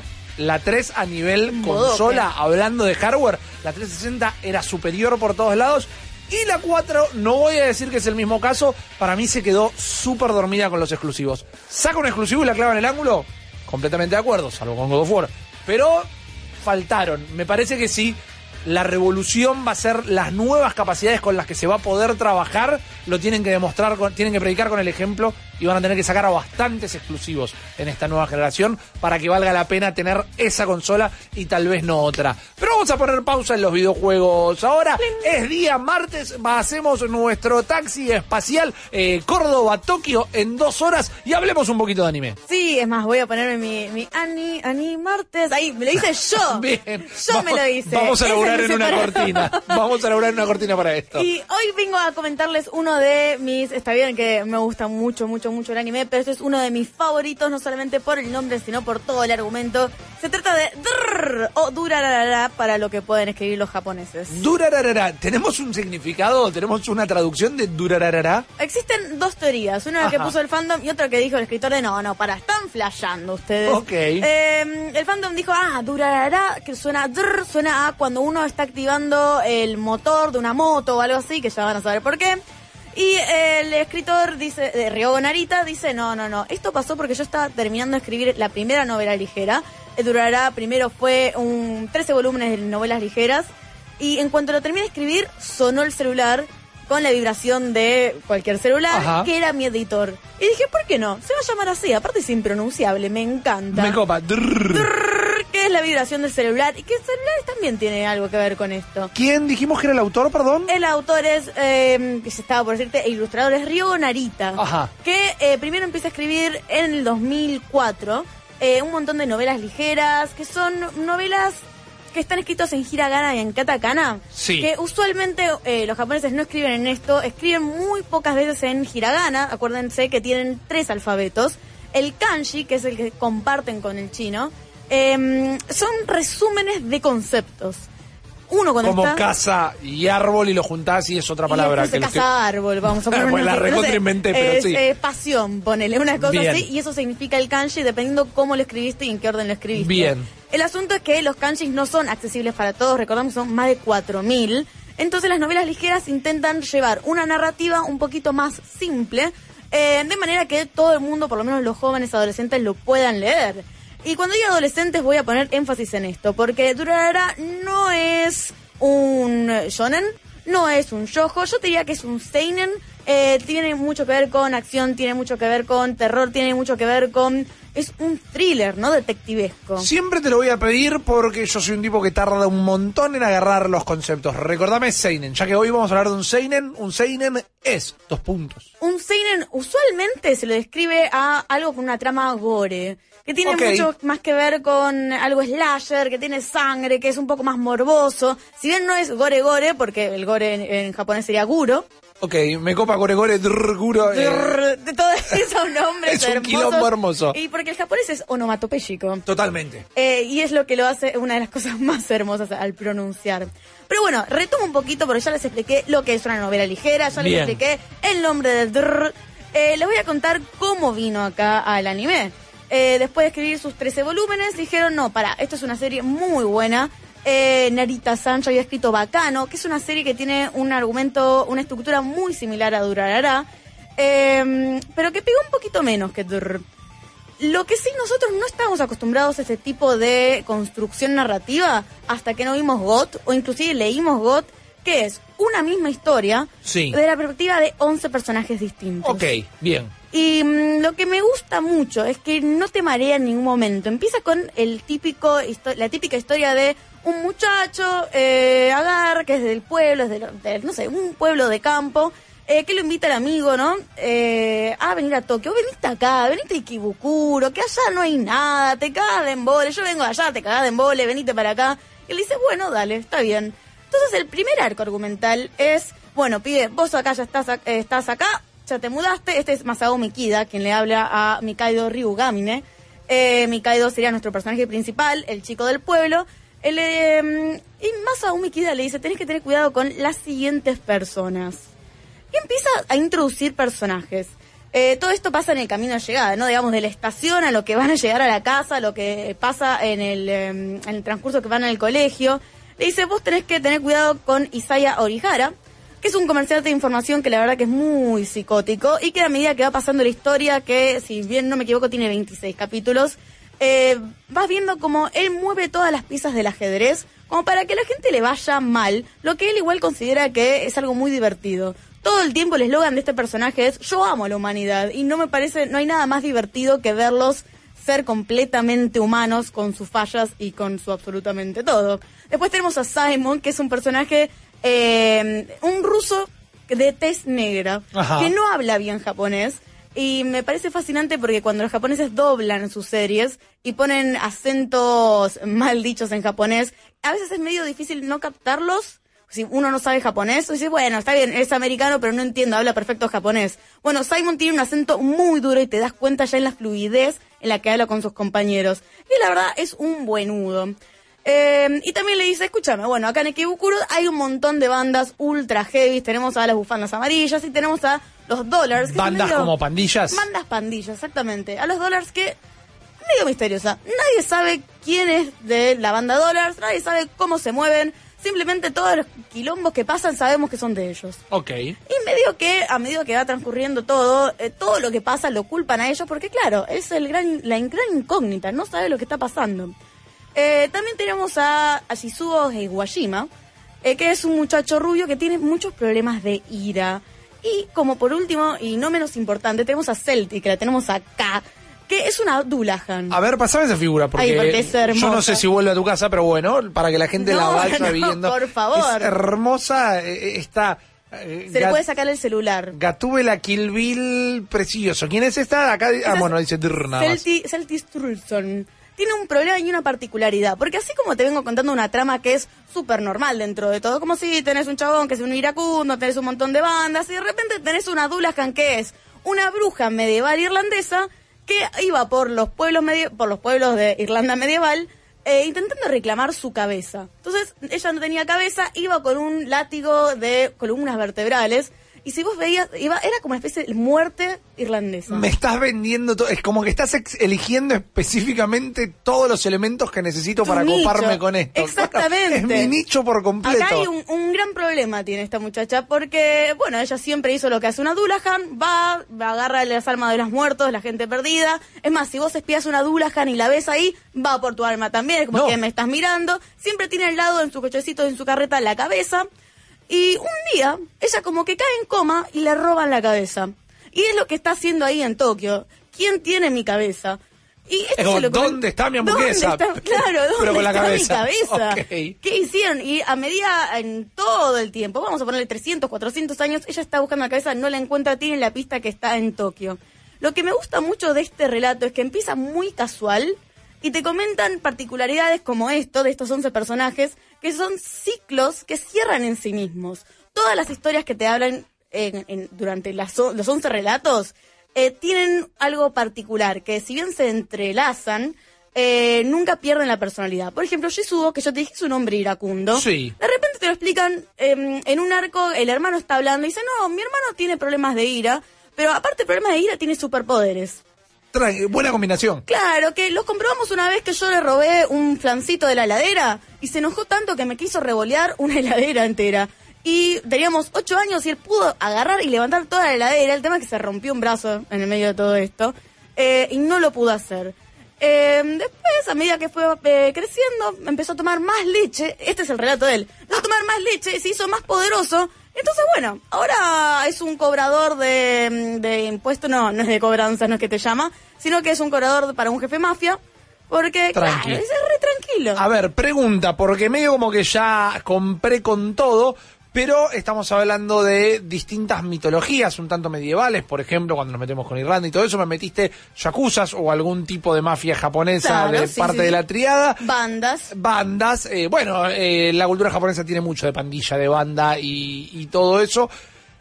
Y estamos hablando de que es un manga y un anime, y además de la novela ligera y demás. Ah, ahí ¿Por dónde le, le entramos a todo esto? ¿Es confuso? ¿Es.? Me gustaría, más allá de que algunos, eh, acá hay mucha gente que la vio en el chat, la gente la amó, obviamente hay gente que tiene su opinión, es mejor, es peor, lo lindo, lo feo. ¿Qué grado de dificultad le ponemos? ¿Es un Sekiro para alguien que no vio anime nunca? ¿Es un difícil, un fácil? ¿Es un nivel de entrada? Sobre todo por la mm, eh, por el nivel y la cantidad de información que, que estamos manejando. No sé si te diría que es un anime de entrada, porque maneja esto de lo ridículo que tenés que aceptar como una realidad. Que de hecho, en el transcurso donde dice, che, no te juntes con este, este, este, porque vas a entrar en quilombos, te, te empieza a contar estas historias que el personaje lo toma como, uy, qué loco lo que está pasando. Cuando llega a la casa, entra a un chat de internet y empieza a charlar con un montón de gente que, claro, cada uno tiene su propio nickname. eh, y empieza a descubrir, después, un poquito más para el final, que todo- todos estos 11 personajes que dijeron, che, no hables con esta persona, son gente de este foro en particular. Claro. Eh, hay, hay un montón de misterios, hay un montón de historias. De hecho, en el medio de la trama empieza a haber una asesina llamada Saika, que es una slasher, que hay mucha sangre todo el tiempo, como que empiezan a haber asesinatos que intentan resolver entre todos eh, lo que es su pequeño mundo. Por ejemplo, Masao Mikida lo va a intentar resolver desde eh, su pandilla. Eh, Celti lo va a intentar resolver pensando, che, bueno, Saika no tendrá algo que ver con mi cabeza, voy a fijarme a ver qué onda. Tenés a Shizuo, que Shizuo, la frase de cabecera es, a mí no me gusta la violencia, pero en el momento que se prende, se prende. Y todas esas historias van cambiando eh, o, o van paseando de personaje en personaje en cada capítulo. Es, ya que habíamos comparado con Game of Thrones, es un capítulo de la serie está comandado o eh, protagonizado por un personaje en particular, otro por otro y así sucesivamente. Claro, suele estar así para que vos tengas como el trasfondo de los personajes. Después un poquito más al final, y estamos hablando de la primera temporada porque Sí. hay dos. Eh, un poquito más para el final se entrelaza todo porque es lo que está intentando hacer el autor. Eh, justamente me estabas preguntando qué onda manga, es eh, novela ligera, por dónde empiezo. Esto empezó a ser novelas ligeras, traducciones son muy difíciles de encontrar si no son fansubs. Ajá. Eh, al menos que como, bueno, Ibrea muchas veces sacó eh, novelas ligeras de diferentes mangas, pero esto fue directamente trasladado al anime y después una, una especie de adaptación al manga. Yo te diría que mires por lo menos la primera temporada de Durarara, no son muchos capítulos, no duran tanto, estamos acostumbrados al formato de una hora. Olvídense, el anime de 23 minutos generalmente dura y Bien. lo podés tragar tranquilamente.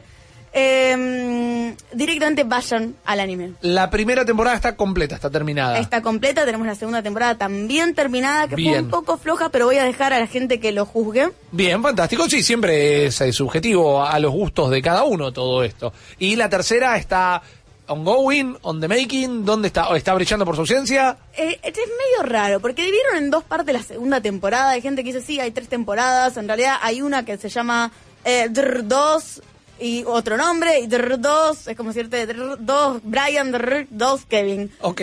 No, y que es, acá llegó como todo directamente una sola temporada. Lo que sí hay ovas, una queda muy manija eh, de todo lo que es la serie. Uno los puede ver y uno puede acceder, pero por ahora no tenemos más información de una tercera temporada. Ok, fantástico. Entonces hablamos de Drr o Durararara. Lo pueden buscar eh, luego para escuchar. Como cualquier información que tenemos acá on demand en, eh, nuestra versión en Spotify o en cualquier plataforma podcastera que tengan para revivir eh, lo que son los contenidos de malditos. Yo te había prometido que yo te iba a dar una recomendación a vos y a toda la gente. Quizás te la digo me decís, sí, claro, Papu, ¿quién te pensás que soy? Soy, soy Stephanie Zuccarelli. Eh, pero es un manga que empecé a leer, una recomendación de un amigo justamente que me enganché como un animal. Se las voy a contar en dos minutos. Ni les pasé cosas a los chicos para que pusieran porque es algo bien cortito. Se llama A Trail of Blood o un rastro de sangre. Eh, no me corrijas al aire, te lo voy a pedir, No, por no, te favor. iba a decir de de Naisuru, como... Akunohana Yuzou Ojimi es eh, el Ah. autor directamente. No estaba intentando ser eh, de eh, faltar al respeto de ninguna manera, pero bueno, es Akunohana Yuzou Ojimi el autor y es un thriller psicológico. Me enfermé, me lo todo lo que hay disponible hasta ahora me lo leí de una sola sentada. Es un thriller psicológico de una madre muy apegada a su hijo, tiene mucho cariño por su hijo, siente que su vida no tiene mucho rumbo que no sea otro que ser madre directamente, y un día se van de vacaciones con toda la familia y el primito de, de este niño, de su hijo, lo bulea todo el tiempo, ¿viste? Es el primo un poquito mayor a penitas que te jode, que te agarra, que te hace coscorrones, que se burla todo el tiempo, y resulta que en estas vacaciones familiares, la madre en un momento se infla los gobelinos de que este pibe sea tan denso y lo empuja por un barranco y lo mata. Y el único testigo es su propio hijo. Y a partir de ahí le dicen, uy, no sé, viene toda la familia, uy, no sé, ¿qué pasó? Se cayó, pobrecito.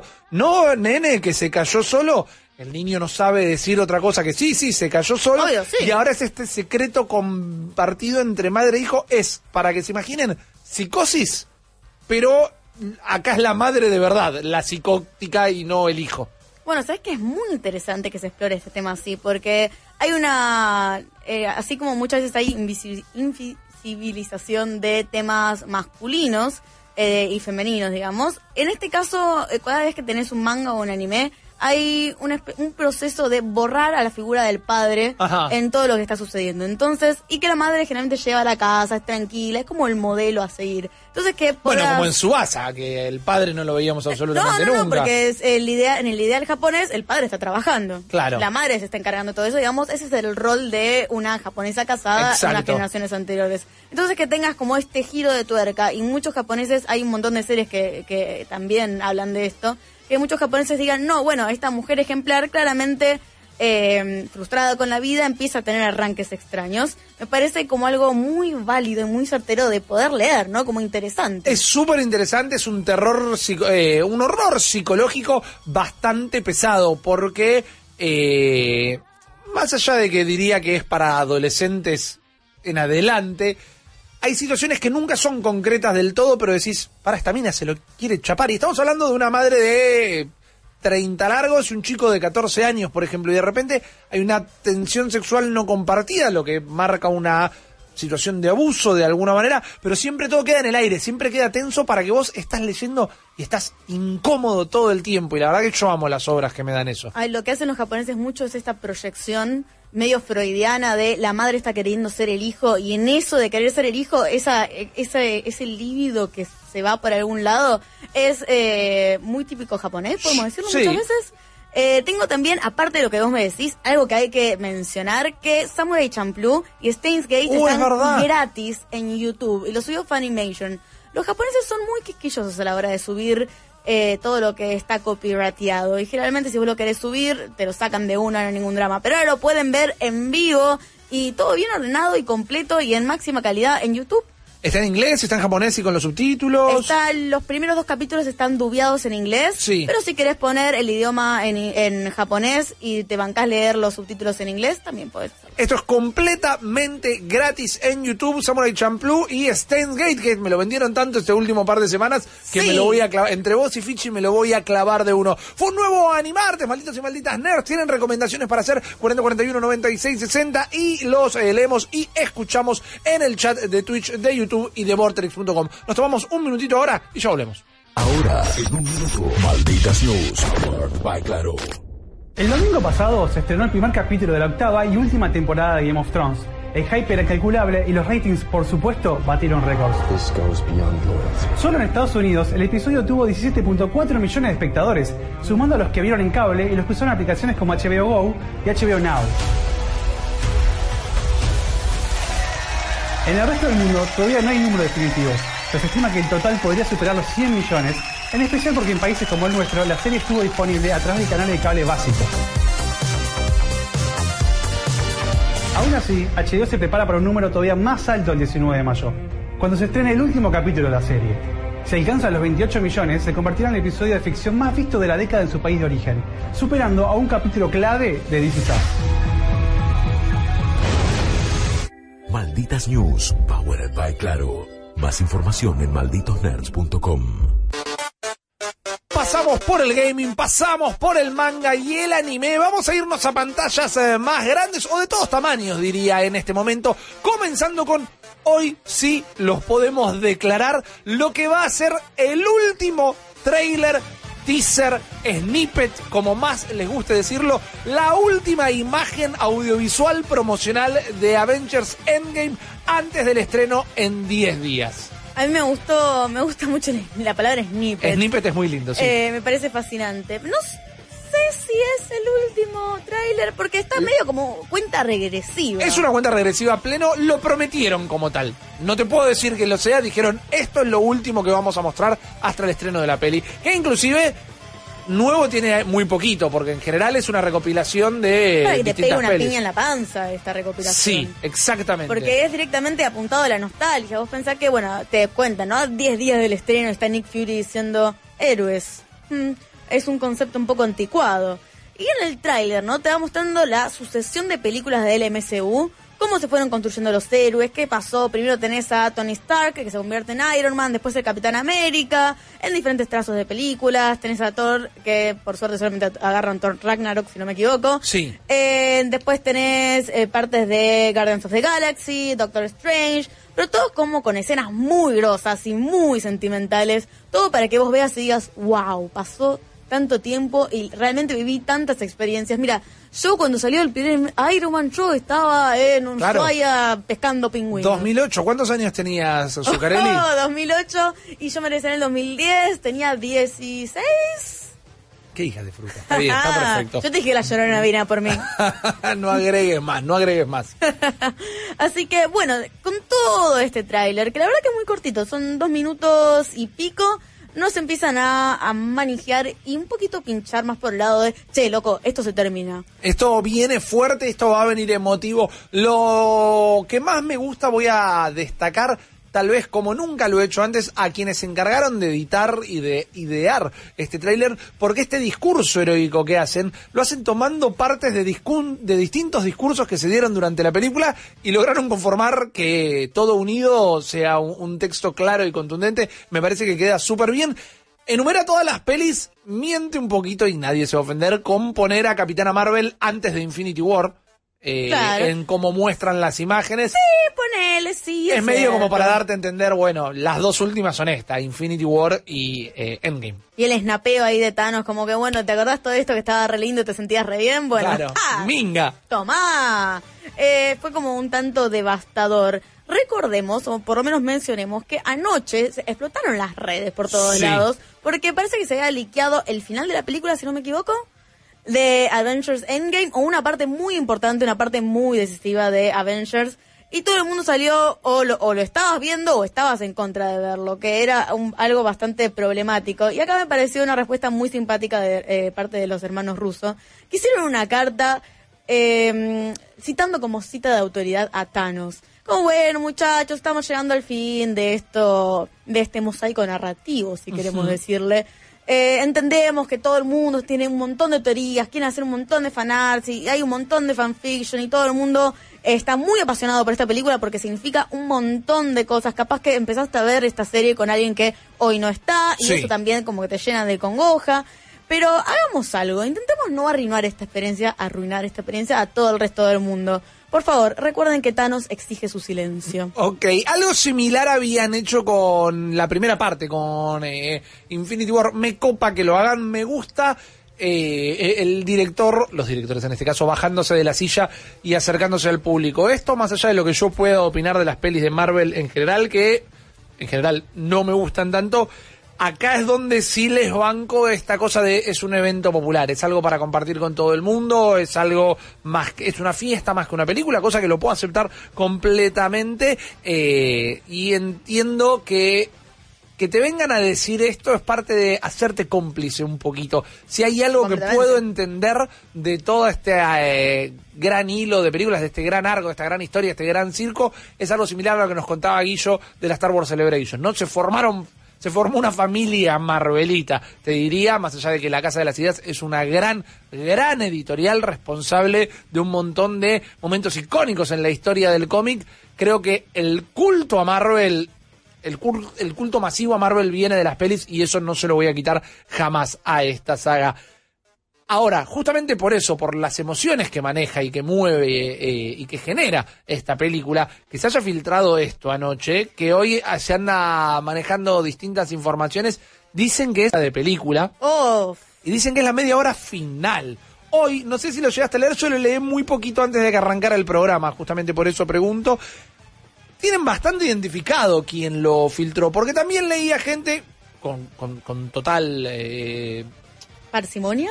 no, no, no, quiero decir, tenían derecho o tenían lugar a decir esta opinión que voy a comentar al respecto porque es moneda corriente, que es, no, chicos, esto no se filtró solo, esto lo filtran ellos, o quizás ni siquiera filtraron nada, pero dicen que se filtró para que se mueva la rueda. No, hay gente que ya se ha comido estos spoilers y cuando digo que tienen identificado de dónde se spoileó, porque esto está filmado con un celular, No, ¿en se serio? reconoce la sala donde está siendo filmada, eh, que se reconoce que fue una proyección para ejecutivos de, digamos, Marvel barra Disney barra lo que quieran, eh, y se ve que la película está con eh, subtítulos en, en un léxico árabe.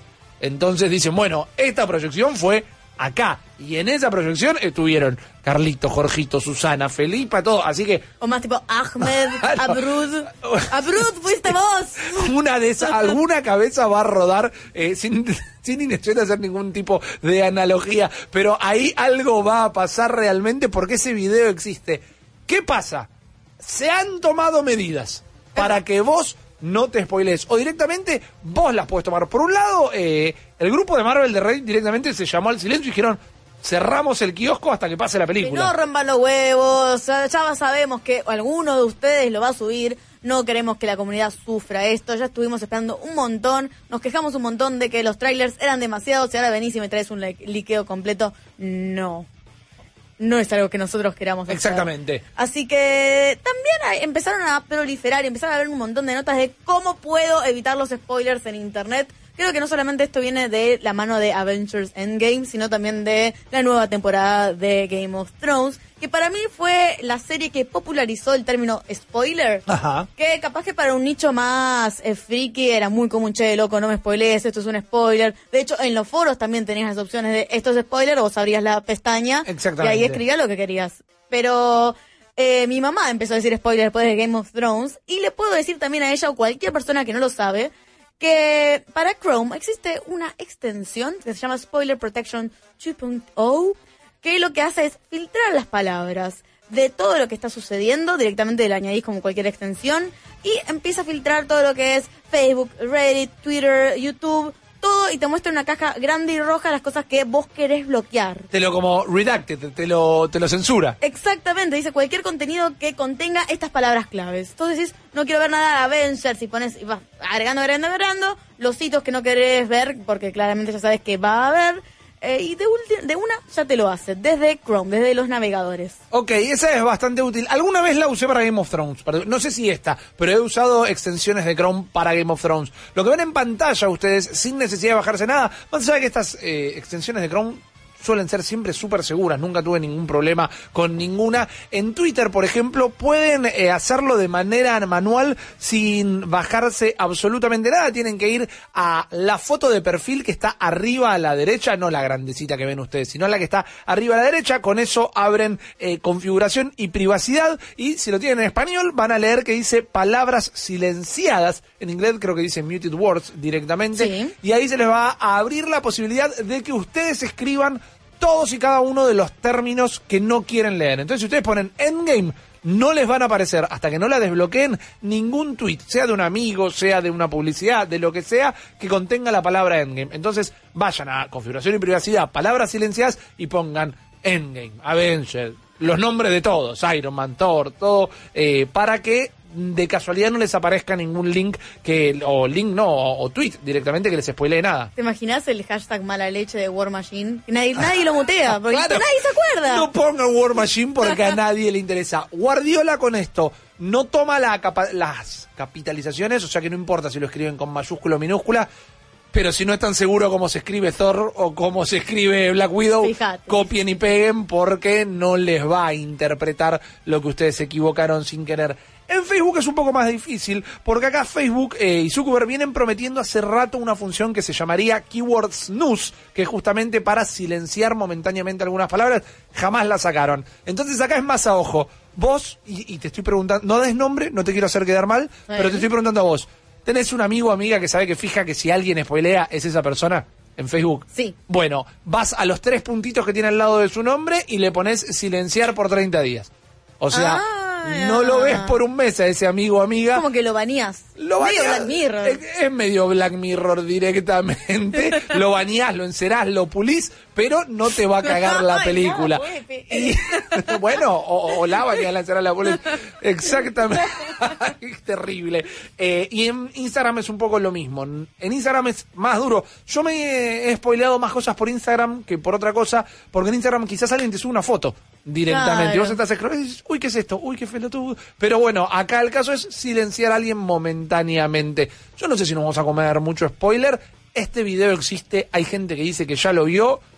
Hay mucha gente que dice, a mí no me importa, no me preocupa spoilearme las cosas. Yo tomaría mis recaudos. A mí en particular soy una persona que estoy medio nonchalant con respecto a los spoilers, Ajá. porque en realidad es la experiencia cuando vos estás sentado y lo estás mirando. Eso no te lo puede spoilear nada porque es incre- increíblemente personal. Pero sí entiendo a la gente que le molesta los spoilers y me parece hermoso como fenómeno social que hayamos establecido un, bueno, mira, dos años para atrás, está bien, puedes decir lo que quieras. Ok, me parece Eh, no hay ningún problema. Me parece genial para, porque así se evitan guerras. Lo importante es poner un límite. Eh, vamos a un límite que le pusieron a una serie que la estamos esperando literalmente hace 10 años y la vienen pateando hace 10 años. Eh, Estamos hablando de Why the Last Man, un cómic de Brian K. Vaughan que eh, a mediados de los 2000 le voló la tapa de los sesos a todo el mundo. Y si les suena, pero no lo leyeron, es porque malditos mismos lo hemos hablado un montón de veces. Es esta historieta, que ahora quiero decir que tuvo 100 números, no sé por qué me puse a decir eso. Primero porque las cosas de Bohan suelen tener 100 números y por otro lado porque es el número que me está saliendo ahora. Es una serie bastante larga. Que eh, lo que sucede es que nuestro protagonista, Yorick, es un muchacho, aprendiz de mago, le copia a la mafia, tiene un monito de mascota que se llama Ampersand, tiene una novia que se está... Ampersand, Ampersand se llama, claro. Ay, qué, nom- qué excelente. El Ampersand, ya saben que es el nombre de, de Land. Exactamente, Sí, sí, sí. El, el 8 que lo utilizamos para poner I, eh, que se pronuncia et en realidad, no se pronuncia. Ah, Mirá, ahí te sume sí, sí, otra. sí. Eh, es un aprendiz de mago, tiene Ampersand, su madre es política, tiene su novia que se está yendo a trabajar a Australia un rato y él está bueno, mi amor, portate bien, no te mandes macana, te voy a extrañar mucho. Y de repente, de un momento para el otro, como si Thanos hubiera estado acá, se mueren absolutamente y simultáneamente todos los hombres del mundo y él es el último hombre sobre la tierra. ¿Hombres y mujeres? No, los hombres se mueren, las mujeres quedan absolutamente todas vivas. Salvo las que estaban arriba de un bondi que estaba manejando un hombre, digamos. Eh, pero las mujeres no les pasa nada. Los hombres inmediatamente se vomitan todos sus órganos internos parados donde están y caen muertos y solo quedan vivas las mujeres y eh, nuestro protagonista que pasa a ser quien lleva la historia adelante. Antes de profundizar sobre el cómic, por si tienen preguntas, por si quieren que charlemos un poquito del mismo, la noticia que les estoy contando es que se volvió a patear. Hoy a la mañana temprano, si llegaron a ver la noticia y se quedaron solo con eso, lo que se había divulgado es que se había cancelado por completo. Lo que sucedió es que los showrunners, al no llegar a un acuerdo creativo con la gente de Canal FX, dijeron, bueno, eh, hacemos números, dividimos los gastos y nosotros nos vamos. La serie en algún momento va a llegar, van a buscar nuevo a, nuevos showrunners, nuevos productores, nueva gente que quieran llevar esta serie adelante. Y yo no sé si FX la quiere largar, quizás termina llegando a Disney Plus ahora. Porque el servicio de streaming. Sí, recordemos que Disney Plus quiere mantener las cosas eh, PG-13, quiere mantenerlo para toda la familia. Y en esta serie no es que es una locura de sexo y violencia, pero trata temas adultos. Me encantaría verla, no solo porque es una de mis historietas favoritas, sino porque me parece que cae en un momento muy particular de nosotros como sociedad, ¿no? Para ver esta historia. Bueno, sabes que hay una serie, es un. No te voy a decir un fanfic, pero es un cómic que se está dando en Instagram que se llama mundo de mujeres, que Ajá. dice que, bueno, en el futuro se extinguieron todos los hombres y son un grupo de mujeres, está dibujado de manera muy rústica, ¿no? Sí. Que están intentando descubrir lo que pasó, ¿no? En el siglo XXI, en la época de los millennials, ¿qué estaba pasando? Claro. Eh, y pensando un poquito esto de que de repente desaparecen todos, mueren los hombres, no es que desaparecen, mueren los hombres. Bien. Una gran táctica para quedarse con eh, la riqueza de alguien es que no se pasa a Bill Gates y cosechás ahí lo que puedas y listo, tengo el nuevo hijo o la hija de Bill Gates. Claro, O sea, tenés que apurarte a fijarte qué cuerpo está enclado. Es una, una gran opción argumental, argumental, no argumentativa. Exactamente. Eh, no eh, es sana igual. ¿Cómo se llama ese entonces? Porque me lo quiero anotar Ah, ahora. La primera se llama eh, Woman's World. Ok, bueno, acá Y, The Last Man on Earth, o Y, El Último Hombre sobre la Tierra, lo van a conseguir en español. Eran 60 números, no 100, me estoy confundiendo brevemente, porque el autor es el mismo autor de Saga, un cómic que tal vez seguramente alguna vez escucharon nombrar, y que... eh, Entró en un hiatus en el número 54 y anunciaron que en el número 108 lo van a terminar. Que tampoco es 100, pero digo, el número redondo me había quedado porque es el mismo autor y esto se anunció ayer. Hablaremos de saga otro día no vieron nunca o no leyeron nunca White de Last Man on Earth, yo realmente lo recomiendo porque es muy interesante cómo, cómo lleva adelante esta historia, cuáles las ideas que exploran detrás de cómo sería una sociedad manejada completamente por mujeres, porque es una ciencia ficción anclada en la realidad, no, no es que toma tintes completamente fantásticos, sino que bueno, algunas minas se ponen la 10 se ponen, se remangan y empiezan a llevar el mundo hacia adelante. Otras deciden asumir el rol de hombres porque creen que existe la necesidad de que haya hombres en la Tierra, tanto para roles, bueno, reproductivos en este caso va a ser imposible, pero sí afectivos. Hay unas que se llaman las nuevas Amazonas, se arrancan un seno y eh, están todo el tiempo a la casa de po- que por las dudas alguno haya sobrevivido porque entienden que la madre naturaleza dijo que no tenía que dar ningún nombre. Está explorado de un montón de costados distintos. Es súper entretenido, súper inteligente. La verdad que si alguien dice que los cómics es un arte menor, denle a leer White en las Man on Earth. No, pa- para, de hecho, completamente lo contrario. Me parece que todo, toda esta serialización narrativa es algo que uno le tiene que dar mucha bola. Me hace acordar a justamente un artículo que hoy leí de The Guardian, Ajá. eh, mal pronunciado y todo, eh, que habla de cómo las cosas están generalmente hechas, eh, testeadas y todo para hombres de un metro, 70 de 70 kilos. Y no, no hablo solamente de que hay cosas, eh, por ejemplo, en cuestiones de automovilística, en cuestiones de tecnologías celulares, no hablo solamente que es, es algo que es perjudicial para las mujeres, sino para cualquier hombre que no cumpla esas características. Entonces contaba y hacía un desglose hermoso de, por ejemplo, en las oficinas se dice que la temperatura de las personas tenían que ser eh, de, de tal tipo, entonces la oficina tiene que tener esta temperatura para que la persona pueda trabajar bien. Sí. Pero también se comprobaba que gente con eh, un metabolismo un poco más lento o mujeres que suelen tener un poquito más frío necesitan un poquito más de temperatura para poder funcionar de forma óptima. Claro. Pero mostraban que todos esto, eh, todo el diseño de las cosas muchas veces estaba pensado para esto. Se le dice eh, dummy model porque, bueno, es lo que se utiliza eh, cuando se está probando los crasheos en, en Sí, lo- automovilística. los crash dummies. Exactamente, los crash dummies, que el modelo femenino, el modelo diferente, simplemente el mismo modelo masculino, pero más chiquito. Y no considera eh, los diferentes músculos, eh, la diferente densidad ósea que tiene la mujer. Sí, la, la fisionomía y que estoy queriendo decir cómo te funciona el cuerpo. eh, ¿Metabolismo? el metabolismo, muchísimas gracias. Exactamente, y no solamente eso, porque esto lo podemos visualizar con por un lado femenino, pero también lo visualizamos con la gente que no mide lo mismo, que es o más alto o es más bajo o que no entra en este estándar o que no entra en esta edad también. Ok, nada que ver con esto que me contás y aún así el cómic para dar la explicación de qué pasó con los hombres entra un poquito en eso también. Así que se lo súper recomiendo, vayan a conseguirlo, eh, se consigue en español y si quieren ser esa gente que dice, yo leí el cómic antes de que salga la serie, aprovechen porque la volvieron a patear. Una, de esa gente, sí, sí. una última súper, súper cortita antes de entrar al último bloque. Ayer hablamos de Game of Thrones, se estrenó, pudieron escuchar y hasta donde estuve viendo los comentarios pudieron de- disfrutar de Malditas Series, nuestro nuevo programa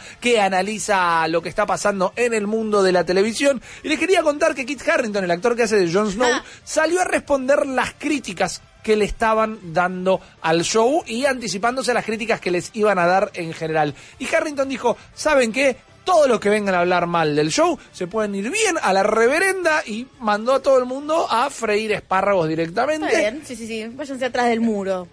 Y yo digo, bueno, Jon Snow, usted no le ha ganado a nadie. Calmate que si la serie tiene un problema, sos particularmente vos. Luego salió a no desdecirse, pero aclarar, bueno, macho, hace desde el 2011, que son eh, ocho años justamente, un montón de gente de distintos lugares del mundo se va a trabajar a cagarse de frío ahí en Finlandia, se va a morirse de calor ahí en Croacia, es un laburo enorme, es una familia gigante, es muchísimo esfuerzo, entonces tengan en cuenta que cuando están diciendo, che, el capítulo era medio malo, están cagándose en el laburo de un montón de gente. Tiene razón desde ese lado, lo que no quita que el producto final no pueda ser sometido a ningún tipo de juicio, sobre todo cuando esto, al fin y al cabo, mucho o poco trabajo, mucha o poca plata de producción, es el mundo del entretenimiento. Si no me entretuvo, me hiciste pegar un cagazo, Teo, que no te puedo explicar. ahí, sí, sí, sí. Eh, si no me entretuvo, está mal hecho, maestro, lo siento mucho. Es que es eh, la historia de todos los siglos, los artistas no apreciados, Van Gogh cortándose una oreja porque su novia prostituta no le respondía. Todas esas cosas hacen del arte, ¿no? De cosas que no terminan satisfaciendo al público. Exactamente, si Van Gogh se cortó una oreja, aquí te agarra, entonces va a tener que cortar de acá a acá porque de madera directamente. Pero vamos a ver qué nos espera el resto de esta temporada de Game of Thrones. Nos vamos a ir un minutito y vamos a volver para destacarle algunos de los lanzamientos de esta semana y dar el abrazo final del día de hoy. News. Powered by Claro. Seamos sinceros, las películas basadas en videojuegos suelen ser pésimas. Algunas, como Super Mario Bros., son verdaderos crímenes contra el cine, pero en general son aburridas e intrascendentes como Assassin's Creed. El año pasado se estrenó Tomb Raider y aunque no es ninguna maravilla, es una peli digna con una excelente Alicia Vikander en el protagónico que alcanza la intensidad de la versión moderna de Lara Croft. Aunque Tomb Raider no fue un éxito de taquilla, el estudio confirmó que tendrá secuela y anunció que el guion será escrito por Amy Jump, un nombre que va a emocionar a los nerds más cinéfilos. Jump es guionista de películas clase B ultra violentas como High Rise y Free Fire, una onda Tarantino filtrada por los cómics y el game.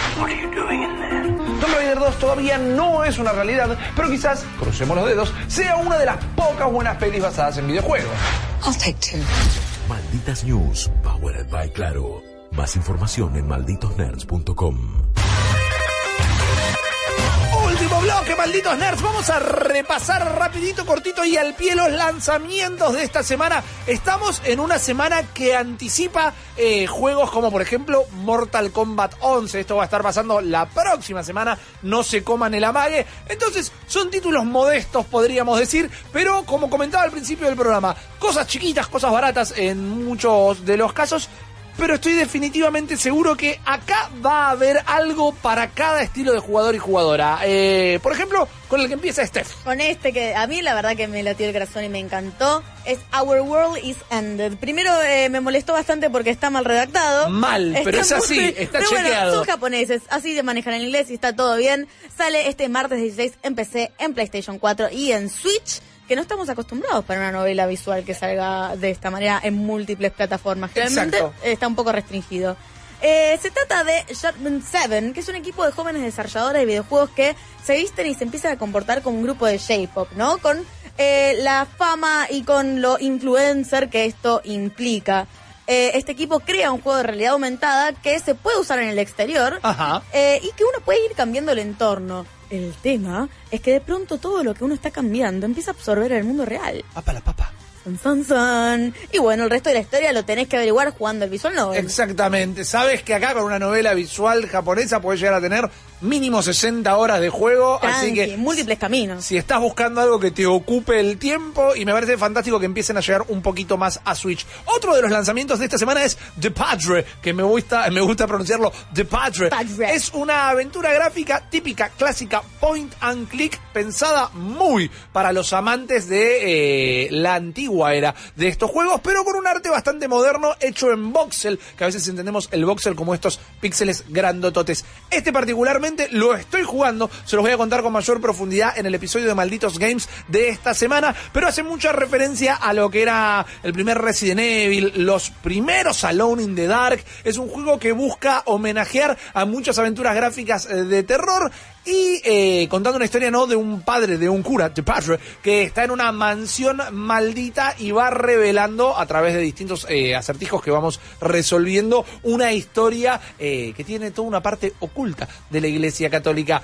Maneja mucho humor, a veces el humor hace que el comentario eh, punzante se pierda un poquito, pero la verdad que la vengo pasando bastante bien. Cuesta dos pesos en Steam, así que si son amantes del point and click, yo la puedo recomendar por ahora. No sé qué nos recomendás del próximo juego. Y tenemos más gaming polaco todavía, porque aguante los polacos, polaco. aguante los polacos. El polaco. El polaco, esto se llama God's Trigger, que sale el jueves 18 para PC, PC4 y Xbox One.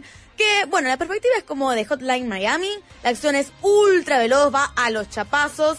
Eh, no parece que favorece el tema de los combos, que vos agarrás y peleás y vas viendo eh, pelear con cierto arte, sino que simplemente esto, ultra acelerado todo. Eh, tiene un sentido del humor muy característico, tiene estética que recuerda un poquito a Borderlands. Eh, Sí, es verdad. La verdad que me gusta mucho y me gusta mucho el ritmo también que maneja.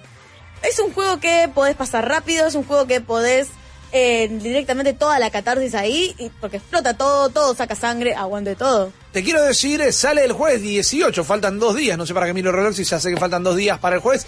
El Eh, reloj tenía días. Claro, estuve como un par de días refreshando todo el tiempo a ver si ya había salido porque tenía ganas, tenía un interés genuino de jugarlo. Va a haber que esperar un poquito más.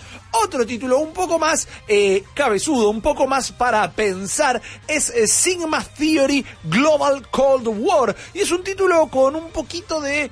eh, look and feel de juego de mesa hecho por un estudio que se llama Miklos, que quizás no le suena, pero tiene un título muy conocido, un juego muy conocido que se llama Out There, que es originalmente pensado para celulares y es casi un precursor en 2D, en dos dimensiones, de lo que después fue No Man's Sky. Acá eh, Sigma Theory es un juego con el mismo nivel de misterio, si lo jugaron lo conocerán, pero enfocado un poquito más a lo narrativo y es un juego de espías eh, que mezcla elementos de juego de tablero y RPG es uno de estos juegos para jugar tranqui. Acá no podés pinta. tener.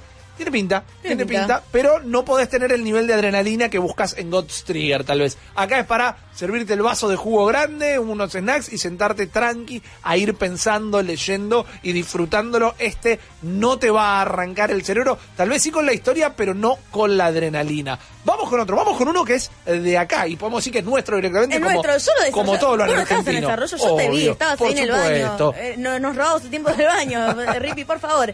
Que es Forager, el jueves 18 sale para PC, o sea, ya, en un par de días. Exacto. Eh, que la verdad que, bueno, ya tuvimos un montón de lanzamientos argentinos buenísimos, muy interesantes. Y Forager tiene una mezcla y un mix de absolutamente todo. Aparte de poder grindear en un mundo abierto 2D, que puedes explorar todo lo que quieras y lo que se te ocurra a los Zelda. Puedes cultivar cositas como para ir sacando y mm, crafteando diferentes cosas. Inclusive puedes sistematizar todos estos procesos y vos te vas al cacho para poder investigar este mundo que también tiene elementos de RPG. La verdad que es un juego que es especial, es un juego diferente, y es un juego que invito a la gente para que vea un poquito de lo que es el desarrollo argentino. Sí, totalmente. Pueden buscar en Malditos, como la nota que detalla los lanzamientos, los DLC, las expansiones y todo lo que sale en esta semana, las distintas notas que Flor Orsetti, nuestra propia lunática, hizo al estudio eh, siguiendo el desarrollo de este juego que había salido de una Game Jam, si mal no recuerdo. Uy, me y encanta. van a poder eh, dimensionar lo que es que ahora finalmente termine saliendo para PC. Lo quiero probar este, realmente nunca tuve la oportunidad. Ahora en la versión final voy a ver si le puedo meter las manos. Uno que me tiene súper manija y está en la mitad de tabla esta semana es Katana Zero, un juego también completamente adrenalínico, completamente eh, apuntado a la gente que le gusta la velocidad. Sale en PC, sale en Switch, sale el jueves, como absolutamente todo, y es de Devolver Digital, que nosotros sabemos que si es de Devolver, es bueno. Es el eslogan de otra cosa esto, pero no importa. Sabes que la música, el frenetismo y el apartado visual de Devolver Digital te asegura un gran juego. Acá, como su nombre lo indica, vamos a tener una gran katana y nos vamos a estar cortando con todo. En momentos va a ser blanco y negro, en momentos va a cambiar a color, en momentos este ninja medio futurista de neón va a frenar para charlar con el psicólogo de las cosas que le está pasando. Está bien, a veces pasa eso. Tiene una, un manejo del tiempo con algunas técnicas medio ballet time que nos va a permitir esquivar enemigos, nos va a permitir devolverle las balas en el, en el aire directamente. Hay peleas con jefes, hay niveles para ir atravesando y limpiando. Es una joyita yo no le voy a dar el goti todavía, pero me parece que para fin de año vamos a seguir hablando de Katana Zero. Atentos con este título. Vamos con otro. Estéticamente me parece hermoso, así como comentario. Divino. Nuestro número 4 es Heaven's Ball, que sale el martes 16 para PC y para Ajá. PS4. Y es algo que me tiene entusiasmado porque no solamente agarra el palo de la ciencia ficción, sino que está inspirado en la cultura persa. Que si hablamos de orientalismo, por ejemplo, Sí. eh, siempre pensamos de eh, en todo lo que es japonés, en todo lo que es chino, entonces, pero nunca hablamos o nunca nos centramos medio en lo que es Oriente Medio, más allá de ciertos Assassin's Creed. Claro. Eh, es una aventura gráfica en donde vos, como Aliyah, que sos una arqueóloga, tenés que ir a buscar a un profesor que se perdió, que es de la Universidad de eh, Lox o Iox. Eh, y en el camino descubre que esta historia de que del profesor perdido es un poquito más complejo de eh, lo que uno podría haberse imaginado. Eh, la verdad que me entusiasma mucho por esto mismo que dije. Un, un juego que esté basado en Oriente Medio y que no hable de que tengo que darme tiros con todo el mundo. Ok. Te voy a invitar a que escuches el Malditos Games de la semana pasada porque Fichi ya lo estuvo jugando y tiene algunas mecánicas que realmente me volví loco por querer probar. Por otro lado dice que se cae un poquito, pero también es un título bastante importante. Yo creo que una vez que se adentran en cómo se maneja la exploración en este juego, les puede llegar a llamar poderosísimamente, poderosísimamente la atención. Avanzamos a esta velocidad que estamos hablando. No sean básicos, no se rían. Hoy mismo, martes 16, salió el ano 1800. Ah. Estamos hablando... Acá apoyamos a Lozano. Exactamente. Después de un par de viajes al futuro lejano, esta serie de construcción de ciudades vuelve al pasado, al 1800, con una versión dedicada al inicio de la revolución industrial en Europa. Si jugaron a Lozano en algún momento antes, eran títulos que podíamos comparar tranquilamente con los Age of Empires, así entre híbridos de estrategia, con algo de Civilization, un poco RTS, distintos estilos. El concepto de esta nueva entrega de Ano tiene que ver con hacer tu ciudad lo más canchera posible, lo más atractiva, lo más que, che, man, zarpada tu ciudad, me vuelvo loco, vamos a poner una secretaría de turismo gigante para poder acercarnos a visitarla. Eh, la verdad que se ve increíble también. Son estos juegos que me encantaría poder tener la capacidad de jugarlos, pero después hacer dos casitas y tal vez tirarlas a propósito, se me apaga el cerebro directamente. Uy, yo pero hago estrategia SimCity que agarro, dejo pudrir todo, dejo elevar el capital, impuestos hasta todo, y después lo juego como en modo, modo fácil, modo Dios. Vamos a llamar porno de arquitectos o de arquitectas. Esto, si tienen ganas. ¿Porno de ingenieros civiles? Eh, Ahí va, eso debe existir. Vamos con otro, vamos con porno de zombies directamente. Eh, es un porno que te quiero preguntar, Ripio, porque lo estuviste probando vos, es el World War Z, que sale el martes 16. Se me Hoy, escapó. ahora, ya, está, eh, lo PC, probó Maxi. PS4, Xbox One. ¿Lo Sí. probó Maxi? ¿Lo pudiste ver? Yo no lo pude ver con Ceci, nos fuimos a otra cita y no lo pude ver. Maxi volvió sacado con este juego, completamente loco. A mí me parece que también me va a volver loca porque es una variante mucho más rápida del Left 4 Dead. Mira que el Left 4 Dead tiene sus ritmos, los maneja muy bien. A mí me encanta, es uno de mis juegos favoritos también. Eh, también tiene multijugador cooperativo, tiene un competitivo y tiene un modo historia que es lo que estamos esperando de algo que se llama World War Z, que ya viene con no solamente la novela, sino que con la película que si bien no fue lo mejor, quizás pega más para un videojuego. Totalmente, a Maxi le gustó mucho y si van a nuestro canal de YouTube y en nuestra página web van a poder encontrar un video que hizo con Chopper, si no me equivoco, contando las propiedades de este título. No dudo que lo vamos a volver a repasar en nuestro episodio de Malditos Games y sí, buscando el abanderado, el heredero del Left 4 Dead, yo tengo ganas de probarlo este. Pero para terminar la lista de lanzamientos seleccionados de esta semana, tenemos uno que con Ceci sí pudimos probar en GDC y se llama Ghost Giant. Es una aventura gráfica, Ceci aplaude y se vuelve loca. Es una aventura gráfica de realidad virtual. Van a precisar un casco de realidad virtual, el de PlayStation específicamente, y es el cuento de un pequeño niño, es un animalito antropomórfico, es un gatito, eh, es un pequeño niño que se llama Luis, pero en tono francés, Luis. digamos, y nosotros... Luis, el zorrito. El Luis el zorrito, El zorrito. es verdad, es un zorrito, no es un gatito.